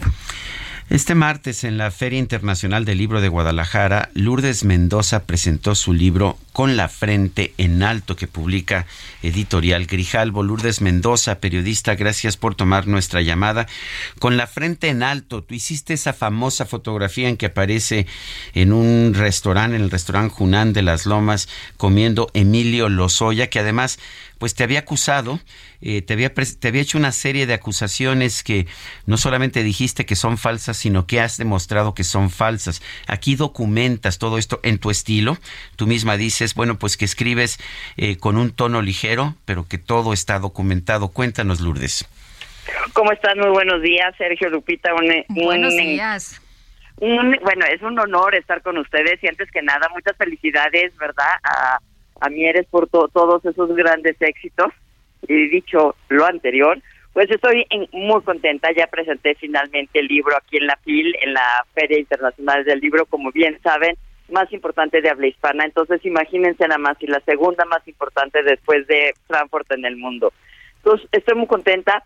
Este, puedo salir hoy yo con la frente en alto. ¿Y por qué decidí escribir esto? Porque las palabras no se las lleva el viento, las palabras cuentan y las palabras pueden manchar y pueden hasta incluso en algunos momentos matar. Entonces las, palabras de, Emilio Lozoya quedaron impresas en una oscura denuncia que fue filtrada a la prensa el 19 de agosto del 2020, ¿no? Y hasta la fecha no ha podido presentar una sola prueba de sus dichos. Y yo desde ese día 19 de agosto del 2020 fui agredida por el poder y decidí defenderme. Y en este libro justamente cuento cómo es que me defiendo contra el poder, porque fui agredida desde el poder. Y lo que quiero hacer con este libro es dejar en claro mis palabras, mi lucha y decirle a la gente que si queremos cambiar en México, si queremos cambiar nuestra realidad, tenemos que empezar también nosotros a cambiar.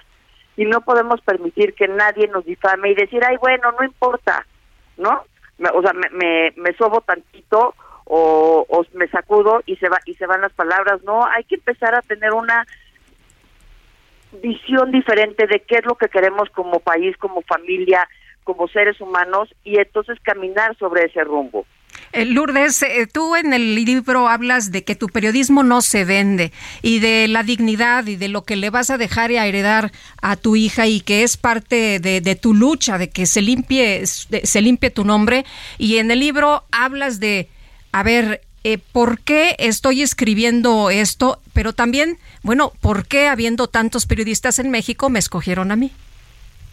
Mira, bien a bien todavía no lo sabemos, ¿verdad? Eso solamente lo sabe Emilio Lozoya Austin y quienes hicieron esa esa denuncia, podemos decirle la denuncia maldita, pero este sí creo saber que fui un, una piedrita en el zapato durante todo el sexenio del presidente Enrique Peña Nieto con respecto a cómo se comportaba Emilio Lozoya dentro de Teléfonos de México, perdón, dentro de Petróleos Mexicanos. Mm. Entonces, este, pues sí, he ido documentando todas las columnas, pero no soy muy diferente a lo que hacen ustedes dos. O sea, como buenos periodistas, lo que más nos importa es la ética, ¿no? O sea, nosotros para poder escribir tenemos que tener documentados, tenemos que decir, dirían las abuelitas, los pelos de la burra en la mano y creo entender que yo estuve incomodando eh, no nada más a Emilio Lozoya durante el sexenio de Enrique Peña Nieto, sino cuando se lo trajeron de España, que ojo, no vino extraditado, vino a cooperar con el gobierno mexicano para que es que poder este, acabar con la corrupción y la impunidad que se había dado en la reforma eh, energética. Y lo único que hemos visto es que Emilio cambió privilegios por esas mentiras. Eh, en, en, algún punto eh, señalas que tú votaste por Andrés Manuel López Obrador. Eh, ¿Por qué consideraste pertinente señalarlo en tu obra? Porque mira, este libro, a diferencia de otros libros, este libro no es un libro para el escándalo. Este libro no es un libro para que los neoliberales se vayan contra la 4T, ni es un libro en contra de la 4T. Este libro es, tampoco es una investigación periodística, son mis vivencias como un ser humano de cómo tuve que defenderme, porque es muy importante decirlo, el escándalo de Odebrecht, que fue un escándalo de una petrolera a nivel mundial de cómo no este hizo corrupción a lo largo y ancho del planeta, sobre todo en la parte de Latinoamérica, tuvo consecuencias fuertísimas. El dos el dos veces presidente de Perú, Alan García, se quitó la vida. Y en México es el único país en donde no ha pasado nada absolutamente por este escándalo. Entonces yo al final del día estaba inmersa, mi nombre estaba inmerso justamente en, en este escándalo. ¿Y por qué digo que voté por el presidente Andrés Manuel López Obrador? Nada más para dejar muy en claro de que esto no es en contra de, del gobierno, esto no tiene nada que ver con mis derechos o mis obligaciones como ciudadana, tiene que ver con ser una profesionista de 25 años en donde, repito, para poder escribir se tiene que tener los pelos de la burra en la mano y yo los he tenido. Lourdes, ¿tú tienes la culpa de que Emilio Lozoya esté en la cárcel? En lo absoluto, Lupita. Y muchas gracias por, por, por preguntármelo. Todo el mundo dice, ya déjalo en paz.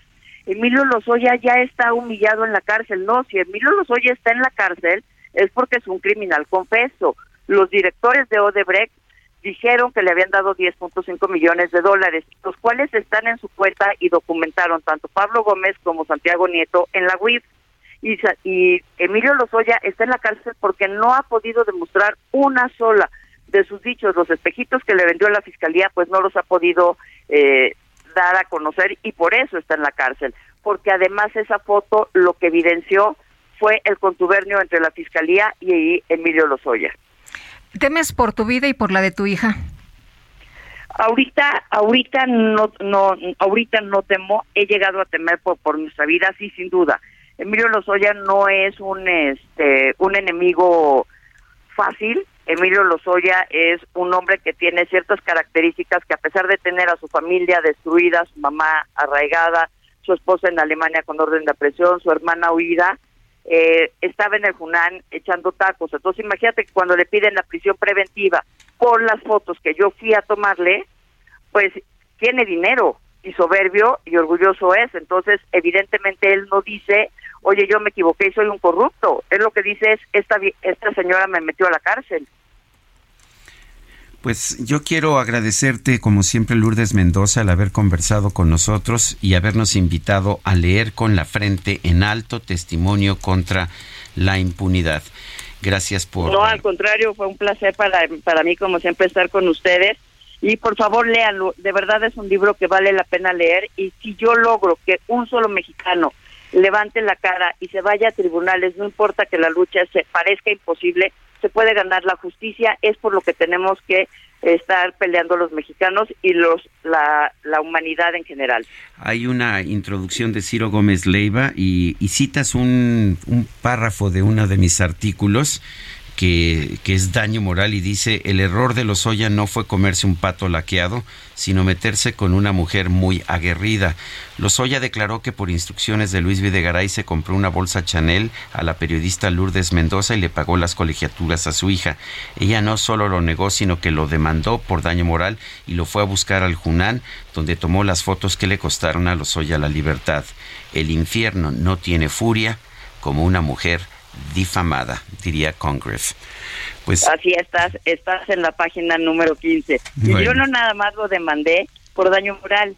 El 3 de noviembre, el 3 de enero de este 2022, la fiscalía lo acusó a él y a su familia de ser los únicos beneficiarios del dinero de Odebrecht. Entonces también lo, lo demandé penalmente por falsedad en declaraciones.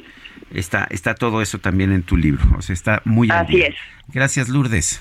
Al contrario, que tengan muy buen día. Gracias, igualmente. Son las 8 con 54 minutos. Va. Bueno, pues la Asociación Nacional de Actores confirmó este miércoles el fallecimiento del actor y compositor Jorge Zamora Montalvo, mejor conocido como Zamorita. Tenía 94 años de edad, aún no se saben las causas del deceso. Zamorita, que como ustedes saben fue compositor, destacan el señor juez y Bómboro Quiñá Quiñá, además de La Basura. Fue uno de los grandes eh, triunfos musicales de la Sonora Santanera, este que estamos escuchando. Go, go, y allí yo lo perdí, quise conquistarla, hablándole de amor. Me dijo, baila, baila, que olvidar el amor.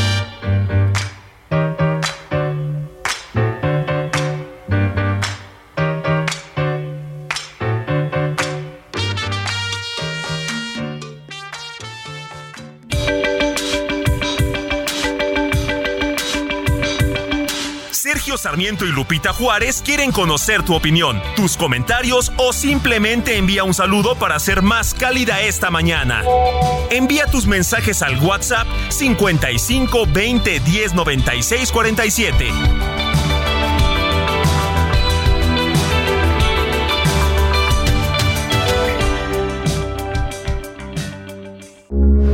Heraldo Radio, con la H que sí suena y ahora también se escucha.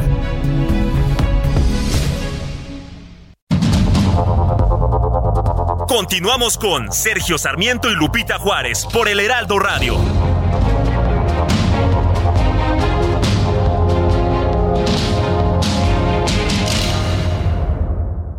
En Soriana, esta Navidad, compra uno y el segundo al 50% de descuento en jamones y salchichas Kiro Chimex en paquete. Y en quesos Oaxaca, Lala, La Villita, Food, Swan y Volcanes. Y cuatro packs de leche al pura UHT de un litro a solo 96 pesos. Soriana, la de todos los mexicanos. A diciembre 5, excepto salchichas para azar. Aplican restricciones.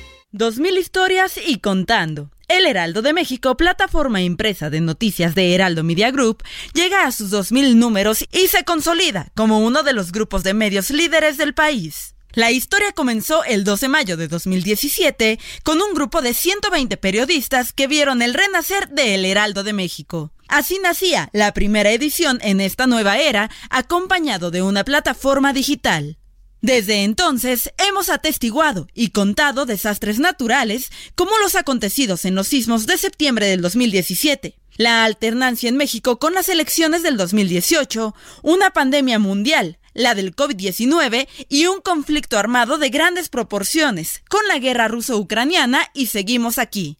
En este tiempo también hemos crecido. Nos hemos constituido como el grupo de medios digitales más leído en el país. Incursionamos con estaciones de radio alrededor de la República y en los Estados Unidos. Y también una frecuencia de televisión local abierta con cobertura nacional a través de la televisión de paga.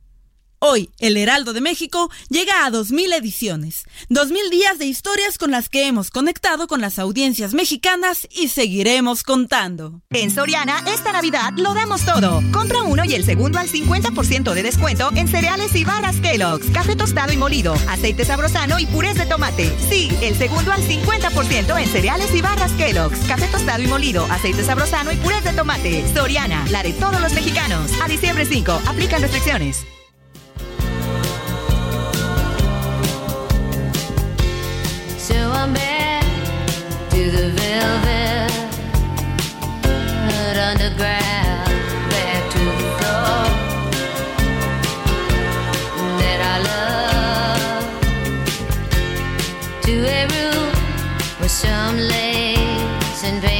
Flowers, back to the gypsy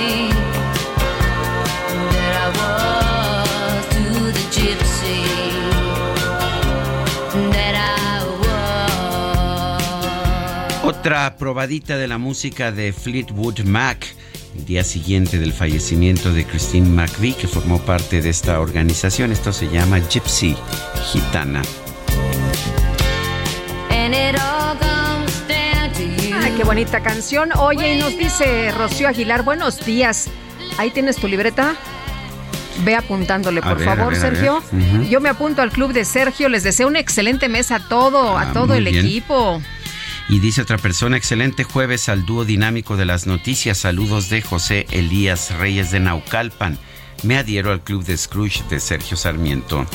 Buenos días a todos. Los quiero y admiro mucho. Quiero ser parte del club de Sarmiento. Es lo que nos dice Gisela Navarrete.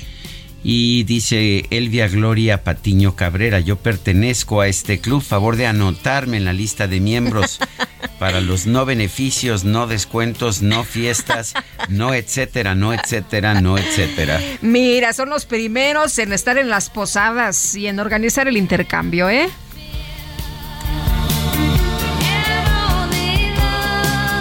Vámonos al resumen.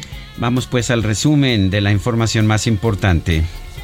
En Soriana, compra uno y el segundo al 50% de descuento en todos los vinos y licores. Y 12 pack de cerveza Tecate, Indio, 2X Lager o Miller Lite a 99 pesos con 200 puntos. Soriana, la de todos los mexicanos. A diciembre 5, excepto vinos Casa Madero, Juguete, Moet, Macallan, Gran Malo y Don Julio. Aplica restricciones, evita el exceso.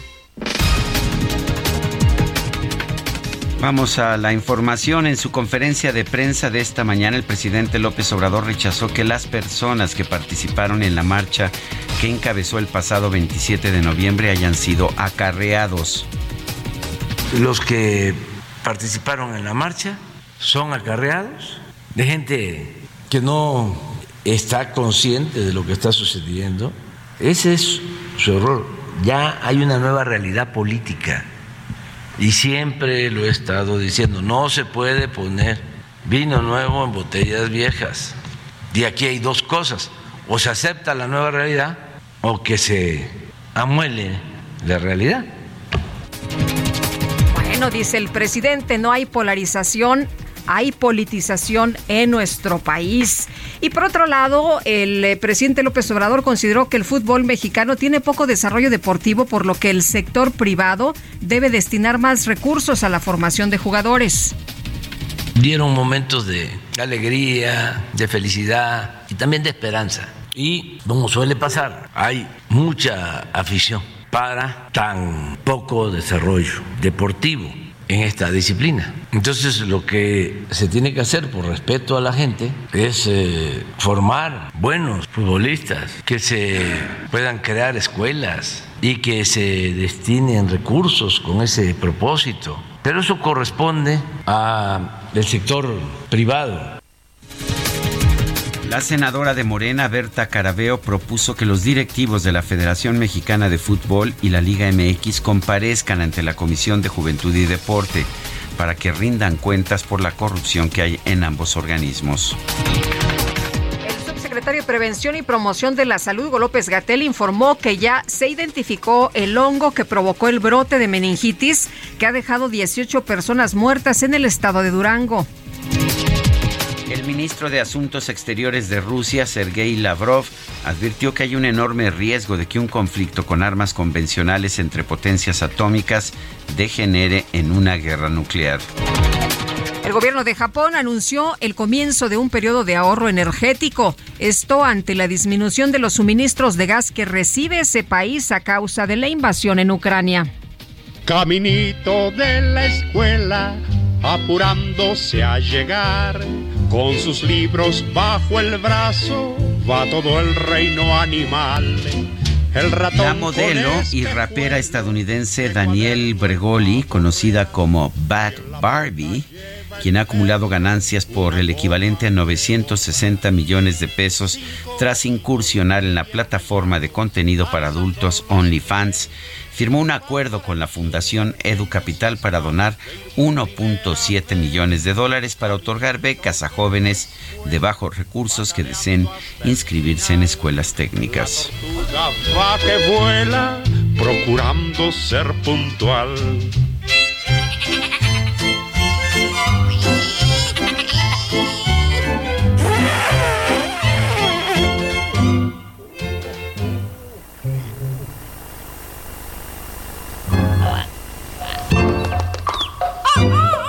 Caminito de la escuela, porque quieren aprender.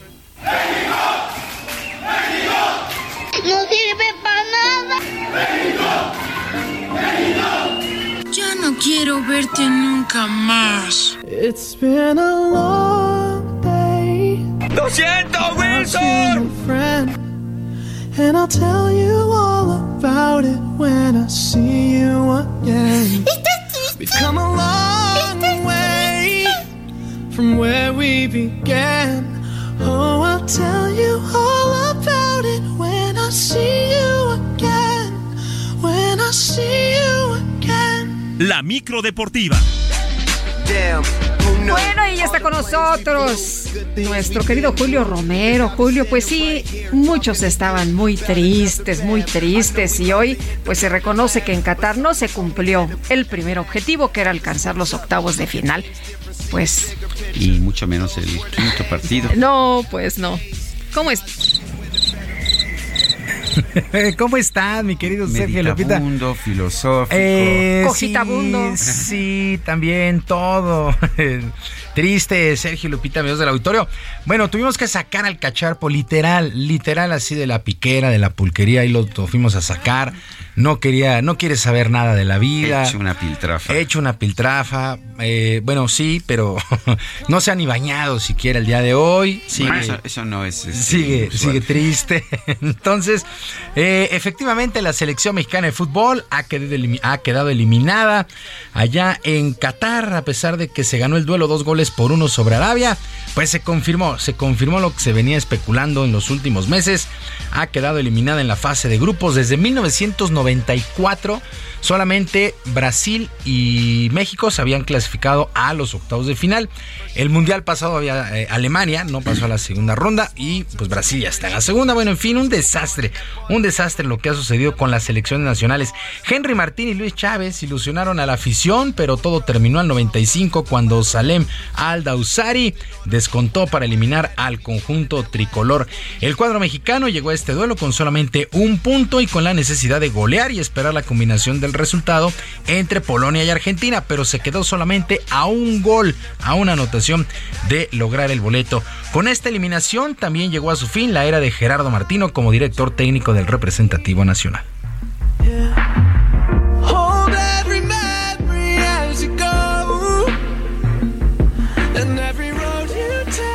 Lo único que tengo para decir es que asumo totalmente la responsabilidad de, este gran fracaso, que como vos decís, hacía siete u ocho mundiales que no, que no se producía. Y lo otro, me parece que la primera pregunta un poco contesta lo que sería la segunda, la segunda pregunta. No hay ningún motivo que ahora me haga pensar que este, el futuro debería ser de una manera distinta. El contrato se venció cuando el árbitro terminó el partido y no hay nada para hacer. Qué difícil Ha sido, ha sido un mal año para los representativos nacionales tras las eliminaciones de los equipos femenil y varonil de los Juegos Olímpicos del 2024. Tampoco tendremos fútbol mexicano en Juegos Olímpicos y ahora se habla de que en el mes de enero se dará a conocer al nuevo técnico del representativo mayor. Y el jugador del Pachuca y anotador de uno de los goles en este duelo, Luis Chávez, reconoció que la calificación se fue en los dos duelos anteriores, sobre todo contra Argentina, ya que no hubo ni claridad ni comunicación con el propio Gerardo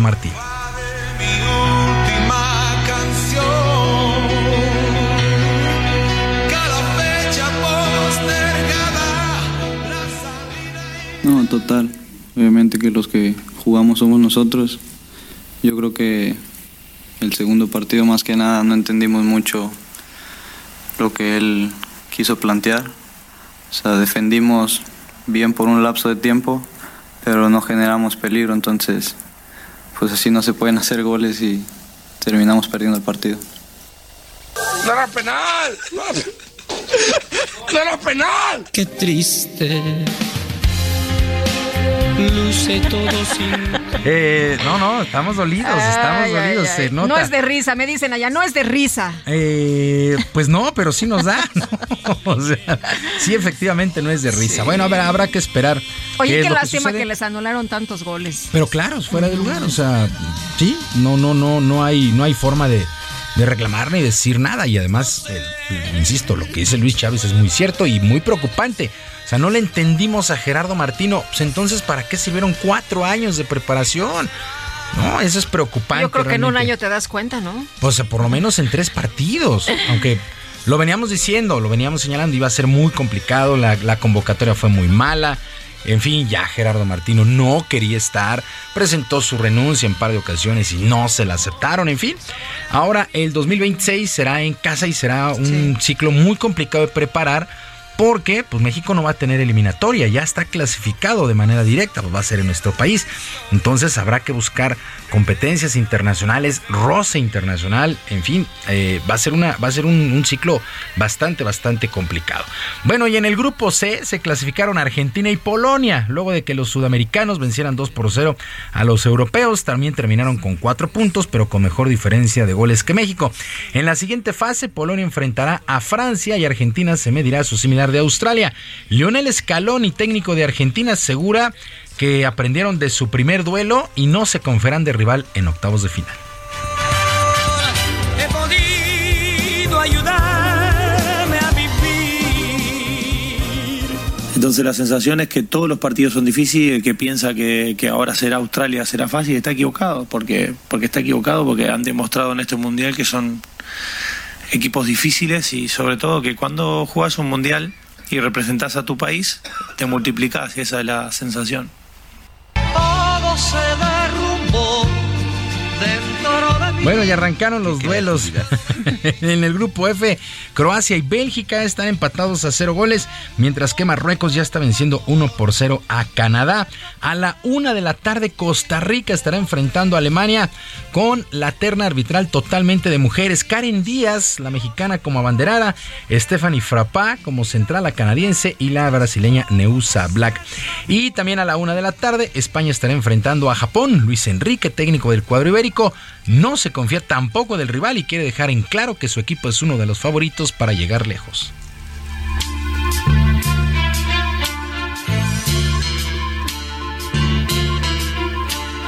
Yo era feliz. No hay nada que proteger y solo pensamos en intentar eh, ganar el partido. Estamos en un grupo que ya se calificó en su momento de la muerte y en el que cualquiera de los cuatro equipos se puede clasificar. Y nosotros, a pesar de que estamos en una posición con ciertas ventajas, no tenemos ninguna intención de especular y queremos ganar nuestro partido para poder quedar primeros. ¿A dónde vamos a parar? Bueno, este equipo español que ha lucido muy atractivo. En otras cosas, la joven. Sí, muy joven, Joven, sí. muy joven. No tienen un centro delantero fijo, tienen una dinámica impresionante. Así Luis es. Enrique los trae bien aceitados. Dieron un juegazo contra Me Alemania. recuerda a la selección mexicana de los Olímpicos del que fue el cuando El ganaron- 2005, El 2005 contra sí. Perú, sí. Sí. Había que poner a los jugadores en donde van y había que llamar a los que están, ¿no? Pero bueno, eh, no aprendemos ni de, ni de nosotros mismos. Eh, bueno, la Plaza de Toros México se viste de gala esta noche dentro del Tennis Fest, en donde el español Rafael Nadal se verá las caras ante el nuevo Casper Ruud. Nadal llega como número 2 del mundo y Casper Ruud como el número 3 en el ranking de la ATP.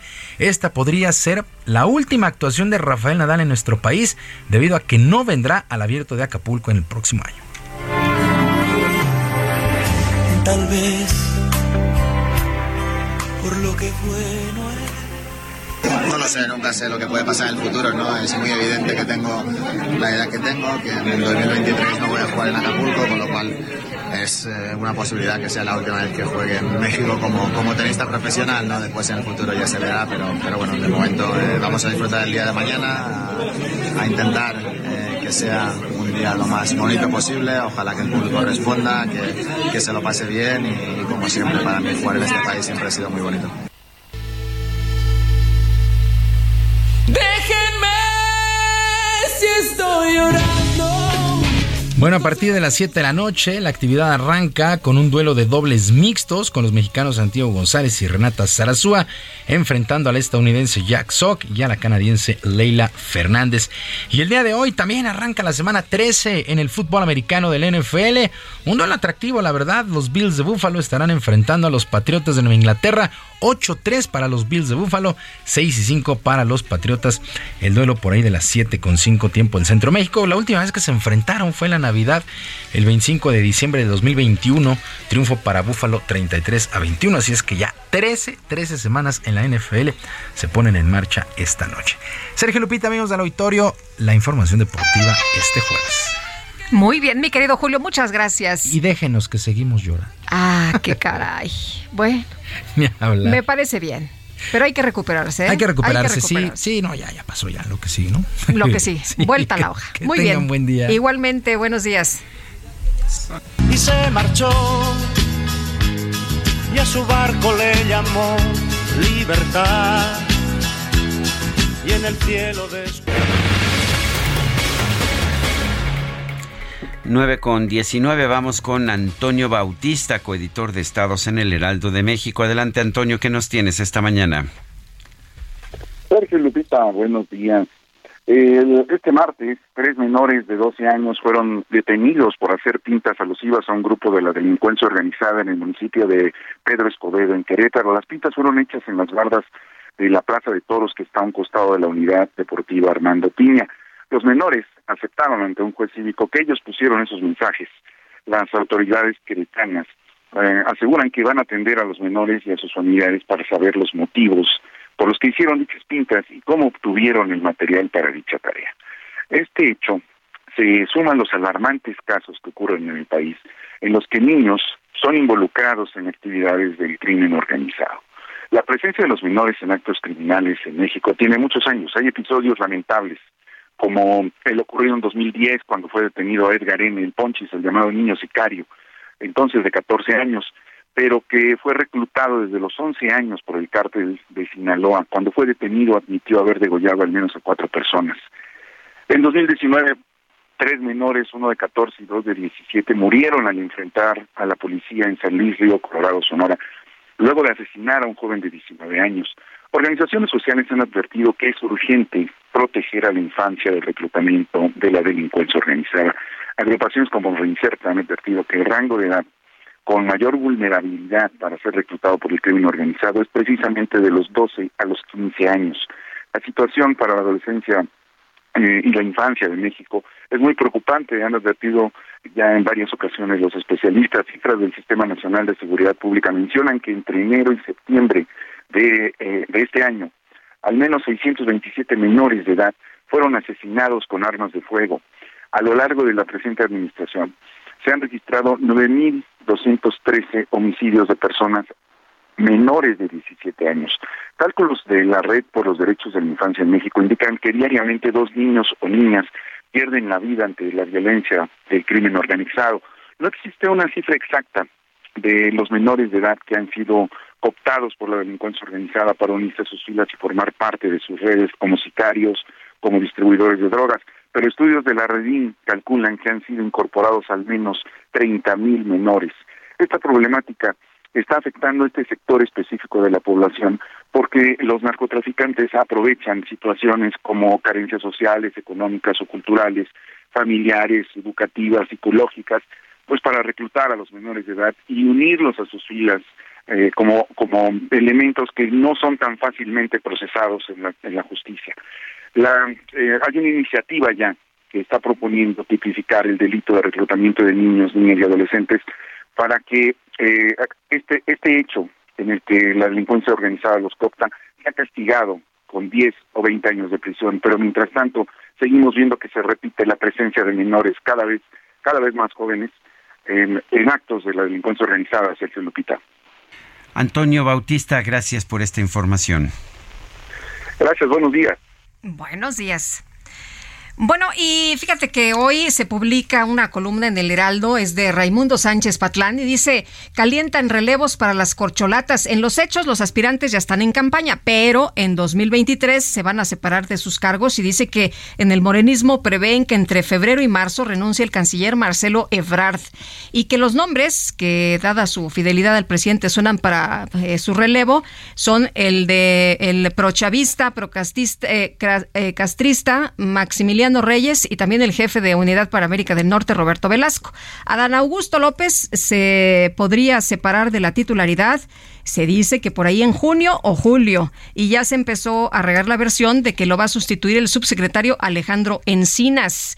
Eh, nos dicen también que la jefa de gobierno estaría por ahí pensando que entre junio y julio del próximo año también pediría licencia, estaría eh, considerando al subsecretario de gobierno Ricardo Ruiz. En cuanto a Ricardo Monreal, ¿te acuerdas que él dijo que diciembre me gustó para que te vayas? Mm. Dijo para que me vaya.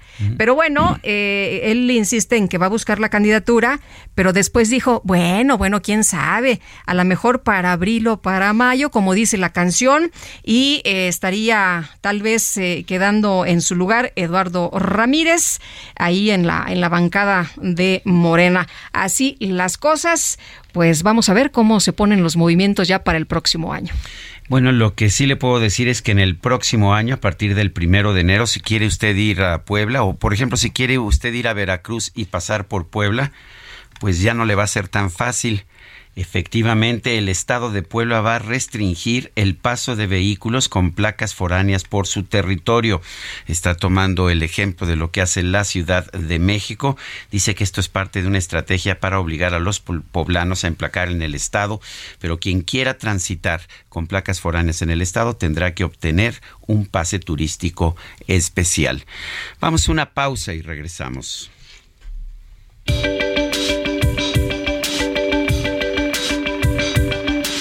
Sergio Sarmiento y Lupita Juárez quieren conocer tu opinión, tus comentarios o simplemente envía un saludo para ser más cálida esta mañana. Envía tus mensajes al WhatsApp 55 20 10 96 47.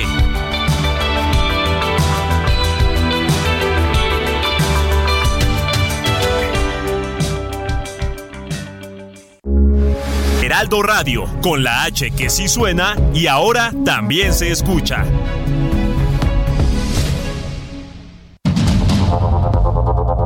Continuamos con Sergio Sarmiento y Lupita Juárez por el Heraldo Radio.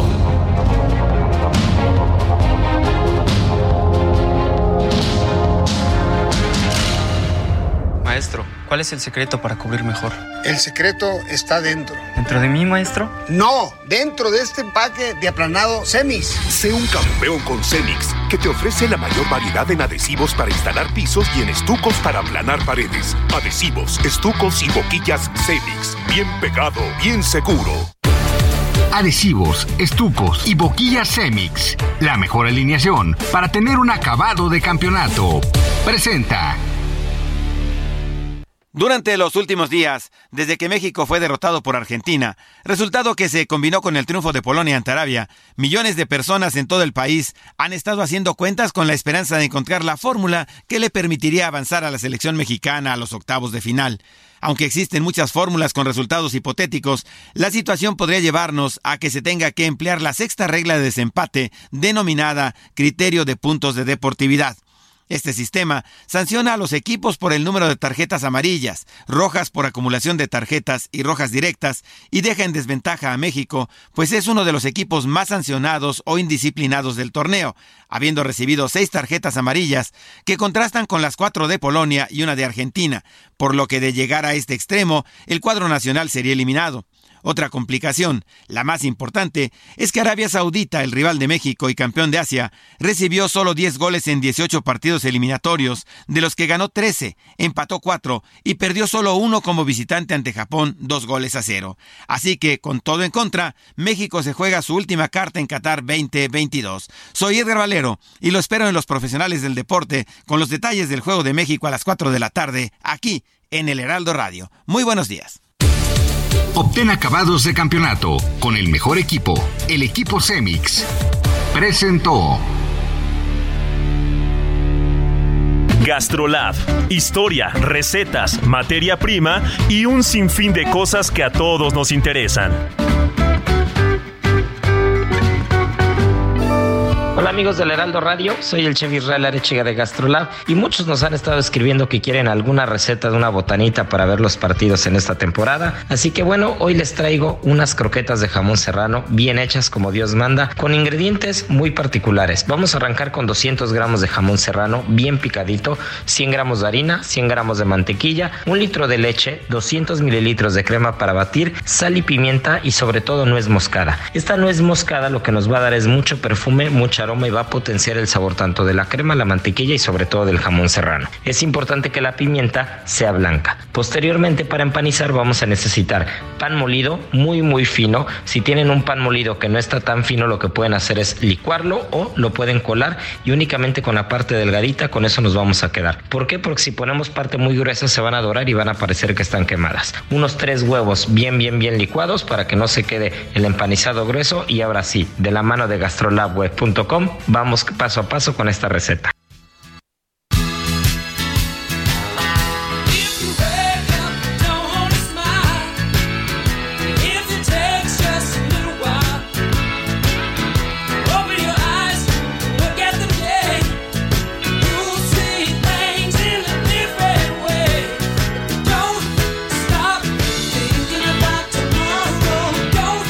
Don't Stop no te detengas, no te detengas al pensar sobre mañana, es lo que canta el grupo Fleetwood Mac.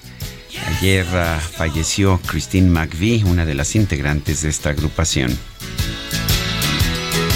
Y no nos detengamos, vámonos a los mensajes. José desde Guadalajara dice, hola Sergio Lupita, saludos a Lourdes. Parecerá coincidencia, pero recuerdo hace algunos meses que la entrevistaron. Ella fue mi ejemplo para demandar a la empresa donde trabajaba y terminar con sus abusos, ya que como varias empresas y políticos están acostumbrados a cometer abusos sin tener ninguna consecuencia. Saludos de su amigo José.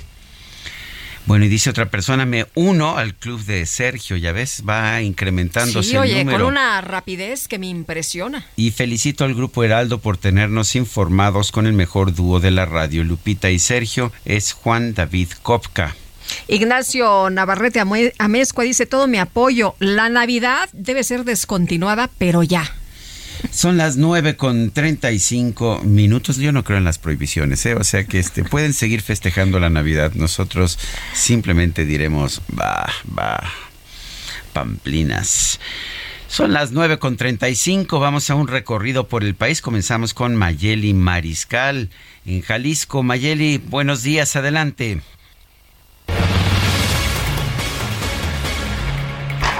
El presidente municipal de Guadalajara afirmó que él sí estará participando en las actividades que se tienen programadas ya en la Feria Internacional del Libro. Esto luego de que el gobernador de Jalisco, Enrique Alfaro Ramírez, invitó a que se dejara de participar en esta feria. Adicionalmente, dijo Pablo Lemus que él actúa de acuerdo a su conciencia. Recordó que no está afiliado al partido Movimiento Ciudadano e incluso afirmó que quienes asistieron el pasado sábado en el marco de la inauguración de la Feria Internacional a realizar una manifestación en las inmediaciones de la sede de esta, la Expo Guadalajara, dijo que eran unos arrastrados y que él no dependía de quedar bien con nadie para lograr su candidatura. Esa es la información desde Guadalajara. Ahora vamos a Colima contigo, Marta. Adelante. Gracias, Sergio Lupita. Pues en redes sociales se divulgó la amenaza de un alumno del Bachillerato 33 de la Universidad de Colima sobre que realizaría un tiroteo en dicho plantel, por lo que la Casa de Estudios informó la tarde de ayer que se tomaron acciones al respecto. Indicó que desde el martes se presentó una denuncia ante la Fiscalía General del Estado para investigar estas amenazas, además de solicitar el apoyo a la Secretaría de Seguridad Pública y a las autoridades del municipio de Cuauhtémoc, donde se encuentra este bachillerato, para que brindaran toda la seguridad necesaria tanto al estudiantado como a los profesores de plantel. Toda esta seguridad impedirían que el alumno se presentara a las instalaciones, además de que la universidad informó que no se permitiría que volviera a entrar hasta que no se aclarara cuál era su situación y no se determinara las responsabilidades correspondientes. También la universidad explicó que ante esta situación el estudiante va a terminar el semestre a distancia y antes de que cambie su estatus se deberá aclarar toda esta situación para saber si va a continuar o sería retirado de la institución. Cabe destacar que la seguridad no solamente se implementó en el bachillerato, sino en todas las instalaciones de la Universidad de Colima, donde el personal de seguridad se mantuvo alerta para impedir el acceso del estudiante, mientras que el joven ya es buscado por las autoridades. Hasta aquí la información. Gracias, buen día. Bueno, este 30 de noviembre la Comisión de Derechos Humanos de la Ciudad de México realizó el Congreso número 26 de la Federación Iberoamericana del Ombudsperson. Vamos a platicar con Nacheli Ramírez Hernández, ella es presidenta de la Comisión de Derechos Humanos de la Ciudad. Nacheli, qué gusto saludarte, buenos días. Gusto, Lupita, saludarles. ¿Cómo están? Bien, hoy interesados en saber eh, sobre este Congreso, ¿qué, ¿qué temas fueron los relevantes? Mira, el Congreso se dedicó por completo a lo que llamamos grupos de atención prioritaria. Básicamente son todos los grupos poblacionales que, tienen alta discriminación o están en situación de vulnerabilidad. Y el Congreso se enfocó exactamente a empezar a cambiar este paradigma, de estar atentos a, a las situaciones de las personas, sino más bien estar atento que esa situación requiere del Estado una acciones reforzadas para protección de sus derechos, ¿no? Entonces, naturalmente, mesas de personas con discapacidad, eh, niñas, niños y adolescentes, mujeres, personas privadas de libertad, eh, personas en movilidad humana, que aparte de todo creo que es una agenda eh, que nos atraviesa y rebasa este, la Ciudad de México ¿no? y el país. Vienen, vinieron gentes de 20 países de los de Latinoamérica eh, con estas agendas que, como te digo, son agendas que compartimos por dos razones. Unas tan, unas tan evidentes como la de migraciones, pero otras que también derivan de cuestiones estructurales que lamentablemente compartimos, como puede ser pues la desigualdad de la región que provoca naturalmente estos desequilibrios y estas agendas dependientes en derechos humanos con poblaciones indígenas y con poblaciones altamente discriminadas, entre otros. Eh, Nacheli, ¿cuándo se lleva? Bueno, em, se, realizó el 26, se realizó el Congreso este 30 de noviembre. ¿Fue un solo día? ¿Hay algún tipo de seguimiento? ¿Hay algún tipo de documento? ¿Algún tipo de, decisión que se vaya a la que se vaya a dar seguimiento? Sí, empezamos el día 29 eh, eh, con un, mesas de trabajo. La CIA trabaja con mesas de trabajo con estas temáticas Ayer fue el Congreso, eh, terminamos a las seis de la tarde y hoy estamos concluyendo con la Asamblea. En esta Asamblea es donde va a haber acuerdos. Y lo primero que pretendemos es que siga habiendo más bien acuerdos en que todos los ombudsperson nacionales y los ombudsperson locales, ¿no? Tengamos muy claro cuál tiene que ser el fortalecimiento de un sistema no jurisdiccional, que lo que está llamado es hacer contrapeso de los gobiernos, y lo que está llamado es a defender a las víctimas y a seguir luchando por la garantía de derechos en toda la región. Nacheli, ¿cuánto hemos avanzado en México precisamente en la defensa de los derechos humanos? Hablas de proteger a los grupos vulnerables, pero pues eh, ¿cuánto falta? ¿Cuál es el reto? Eh, yo creo que el reto sigue siendo el reto de sobrellevar algo estructural como pueden ser las desigualdades que tenemos en términos sociales. Mientras no terminemos con eso, naturalmente lo que es la garantía de derechos económicos, sociales y culturales son, son eh, digamos, tienen un retraso muy fuerte y sobre todo se ve en este tipo de poblaciones. La otra parte que es un gran pendiente en México tiene que ser toda la agenda de debido proceso y acceso a la justicia en donde si bien es cierto, pues hay un planteamiento de transformación, de entrada pues lo hemos vivido, de las procuradurías a las fiscalías, con todo el marco que nos dio en algún momento el Código Nacional de Procedimientos Penales y muchas cosas que teníamos como de avanzada, pues están como todavía en proceso de transformación y lo que requiere también mayores esfuerzos para poder transformar este sistema y que la gente pues vea también eh, protegido su derecho pues a la verdad y a la justicia y a la seguridad jurídica. Muy bien. Pues Nacheli, muchas gracias por platicar con nosotros esta mañana. Muy buenos días. No, muchas gracias a ustedes. Y eh, ya el Congreso fue público ayer, está en redes, de todos modos ahí, para quien se interese pues acercarse a él. La verdad es que las mesas estuvieron muy interesantes. Muy bien, pues tomamos nota. Gracias. Gracias a ustedes. Ha sido detenido Francisco Arturo Pérez, el DRO, el director responsable que faltaba por detener tras el colapso del colegio Repsamen. Esto lo señaló el abogado Noé Franco, quien representa un grupo de familiares de las víctimas del colegio Repsamen. La pensión se llevó a cabo en el estado de Oaxaca. Y vamos ahora con información de Mónica Reyes. Adelante, Mónica, buenos días. Muy buenos días, Sergio Lupita, amigos, qué gusto saludarlos. Les quiero platicar que este año Teletón cumple 25 años construyendo un México más incluyente. Y para celebrar este gran logro y conmemorar el Día Internacional de la Discapacidad, organizaron una caminata familiar por Paseo de la Reforma todos y todas estamos invitados. Te esperamos en el Ángel de la Independencia este sábado 3 de diciembre a las 8 a.m. Será un día increíble de celebración, donde nos acompañarán muchísimos invitados especiales, así es que no te lo puedes perder. ¡Te esperamos! Regreso con ustedes, Sergio Lupita, gracias. Gracias, Mónica, buen día. Y bueno, vamos con otras cosas. El presidente López Obrador anunció hoy durante la mañanera que se ha determinado un aumento del 20% al salario mínimo a partir del próximo primero de enero. Dijo, les tenemos una buena noticia, muy buena noticia, y quiero aprovechar para agradecerle al sector obrero y de manera muy especial al sector empresarial porque ya llegaron a un acuerdo para el aumento al salario mínimo. Hoy muy temprano se reunieron, ya hay consenso, es decir, sector obrero, sector empresarial y gobierno coinciden. Bueno, pues ah, eh, lo que se está determinando es lo siguiente, a partir del primero de enero del 2023 el salario mínimo general pasará de 172 pesos diarios a 207. Es un incremento de 1.052 pesos al mes. Habrá también un incremento de 20% en la zona libre de la frontera norte, donde pasará de 260 a 312 pesos al día. Un incremento de 1.584 pesos mensuales. Son las 9 de la mañana con 45 minutos. Adhesivos, estucos y boquillas Cemix. La mejor alineación para tener un acabado de campeonato. Presenta. Maestro, ¿cuál es el secreto para cubrir mejor?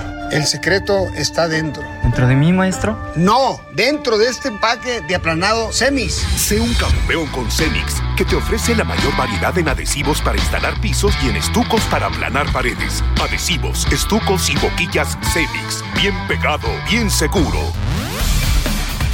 Después de consumarse el fracaso de la eliminación de la selección mexicana, el ahora exdirector técnico del cuadro nacional, Gerardo Martino, dijo durante la conferencia de prensa que su contrato había expirado en cuanto el árbitro inglés que dirigió el duelo entre México y Arabia Saudita había señalado la finalización del partido. Los seleccionados mexicanos que así lo quieran podrán regresar en el charter del equipo mexicano, que está programado para partir de Doha mañana viernes, aunque la mayoría de ellos se quedarán en Qatar y otros iniciarán el corto periodo vacacional del que gozarán antes de incorporarse a la pretemporada de sus equipos en México y Estados Unidos. Este día surgirán cuatro nuevos clasificados a los octavos de final con los duelos Japón-España y Costa Rica-Alemania del grupo E y Croacia-Bélgica y Marruecos-Canadá del grupo F. Los duelos que ya están programados son Países Bajos contra Estados Unidos y Argentina contra Australia para el sábado, donde los ganadores se verán las caras en los cuartos de final. El domingo se efectuarán los encuentros Inglaterra contra Senegal y Francia contra Polonia. De esta llave podría darse el duelo entre los vigentes campeones del mundo y los británicos, que fueron semifinalistas en Rusia 2018. Soy Edgar Valero y lo espero aquí en el Heraldo Radio a las 4 de la tarde en Los Profesionales del Deporte. Muy buenos días. Obtén acabados de campeonato con el mejor equipo, el equipo Cemix. Presentó. Y vamos a un recorrido por el país. Empezamos con Fanny Herrera en Zacatecas. Adelante, Fanny.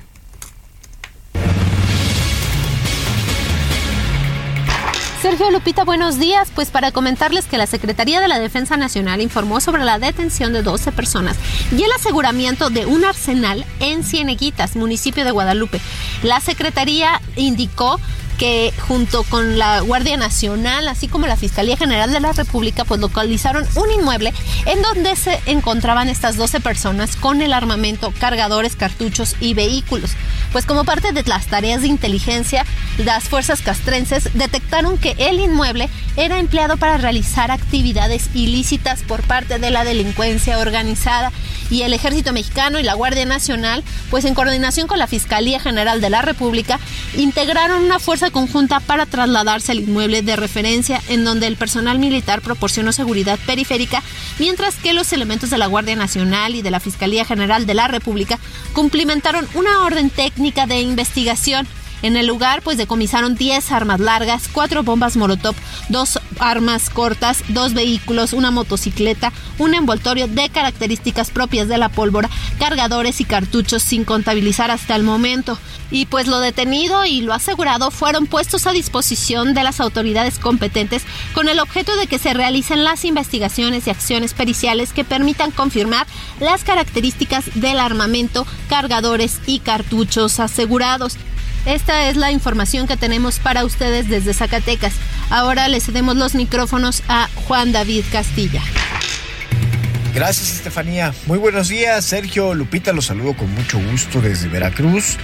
Comentarles que la Fiscalía General del Estado abrió una carpeta de investigación luego del fallecimiento del regidor primero del Ayuntamiento de Texistepec, Enrique Argüelles Montero, tras un ataque armado. Los hechos ocurrieron la tarde del martes 29 de noviembre sobre la calle Miguel Hidalgo, en pleno centro del municipio de Acayucan, ubicado en la zona sur de esta entidad. El funcionario municipal se encontraba al interior de su camioneta color blanca cuando unos sujetos a bordo de otra unidad comenzaron a dispararle. Tras las detonaciones, la gente corrió para resguardarse en un lugar seguro, mientras que el regidor había resultado herido por varios impactos de bala en el rostro y en la zona del pecho. Más adelante se informó que el regidor había fallecido en un hospital de Acayucan cuando era atendido en el área de urgencias. También comentarles que el edil de la ahora extinto Partido Estatal Todos por Veracruz viajaba acompañado. Su esposa se encontraba realizando unas compras en una tienda de abarrotes cuando ocurrió el ataque, por lo que resultó ilesa. En la mesa de coordinación para la construcción de la paz, encabezada por el gobernador Cuitlava García Jiménez, la titular de la Fiscalía General del Estado, Verónica Hernández Yaranz, aseguró que no habrá impunidad en este caso. Mientras tanto, el ayuntamiento de Texistepec, que preside Víctor Manuel Sánchez Florentino, exigió a las autoridades estatales que actúen rápido, que ubiquen a los responsables y hagan justicia para que la muerte de su compañero Enrique no quede impune y los asesinos sean encarcelados. Este es el reporte desde Veracruz. Sergio Lupita, excelente día. Muchas gracias a nuestros compañeros por este recorrido. Sí, y yo quiero leer un mensaje de nuestro público. Eh, la verdad, este, lo leo con, pues, con mucha pena, pero aquí está. Mi nombre es José Luis. Tengo 63 años. Nunca me contestan. Los he escuchado muchos años, he aprendido mucho con ustedes. No tengo más que decir. Gracias. Los lamento, de verdad, sí tratamos de, de contestar. A veces eh, nos saturamos, pero este, pero estaremos muy al pendiente. Pero pero por supuesto, señor José Luis, gracias por escucharnos. Nosotros somos lo que somos, lo poco o mucho que somos, gracias a que tenemos radio escuchas como usted. Son las 9 de la mañana con 51 minutos. Pues es momento de irnos a un resumen de la información Guadalupe. Adelante. Desde Palacio Nacional, Luisa María Alcalde, titular de la Secretaría del Trabajo, anunció que a partir del primero de enero del 2023 se va a aplicar un incremento del 20% al salario mínimo general. En el seno de la Comisión Nacional de Salarios Mínimos, por unanimidad, por consenso entre el sector empresarial, el sector obrero y el gobierno, se decidió y se definió un incremento del 20% al salario mínimo en 2023. Esto significa que a partir del primero de enero el salario mínimo general pasará de 172 pesos diarios a 207. Bueno, y en este espacio, la consejera de línea Adriana Favela descartó que el instituto busque imponer multas a Morena como parte de una venganza política.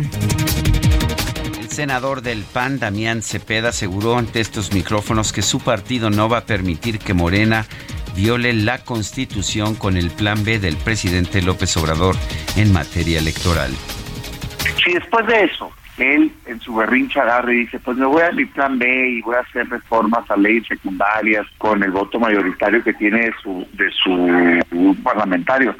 Pues depende, o sea, si las hace apegadas a la Constitución, pues eso se puede hacer, ¿no? Y serían temas a debate. Pero si se quiere brincar la Constitución, tan, desde ahorita le decimos que al día siguiente vamos a impugnar y vamos a presentar una acción de constitucionalidad ante la Corte. Y durante su visita a Washington, el presidente de Francia, Emmanuel Macron, reiteró su preocupación por los subsidios que recibe la industria de los Estados Unidos al considerar que estos perjudican a las empresas europeas. Luego de que el presidente, luego de que la presidenta de la Comisión Europea, Ursula von der Leyen, propuso crear una corte especial sobre los crímenes rusos en Ucrania, Moscú advirtió que ese organismo carecería de legitimidad. El Vaticano anunció que el Papa Francisco va a realizar una visita a la República Democrática del Congo y Sudán del Sur. Esto será el 31 de enero, del 31 de enero al 5 de febrero del 2023.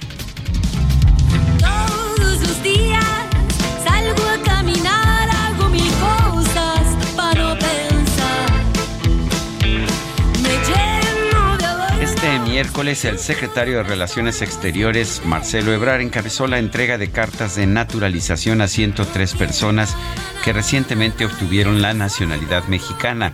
Entre ellas, la famosa cantante chilena de origen chileno, ya mexicana chilena, Mon Laferte, quien participó en la ceremonia entonando el himno nacional ya como mexicana.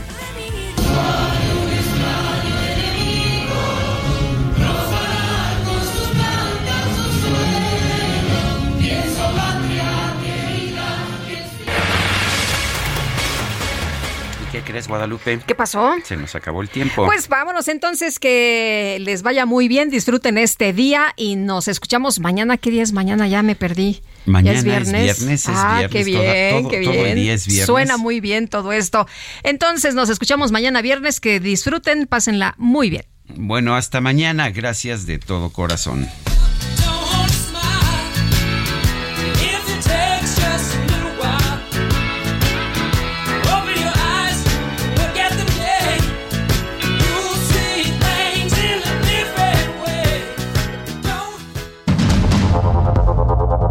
Heraldo Media Group presentó Sergio Sarmiento y Lupita Juárez.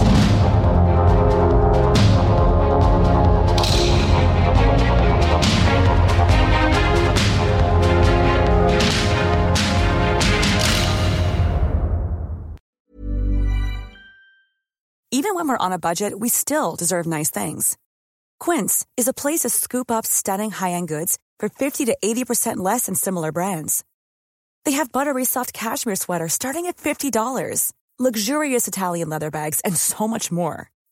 Plus, Quince only works with factories that use safe, ethical, and responsible manufacturing. Get the high-end goods you'll love without the high price tag with Quince. Go to quince.com slash style for free shipping and 365-day returns.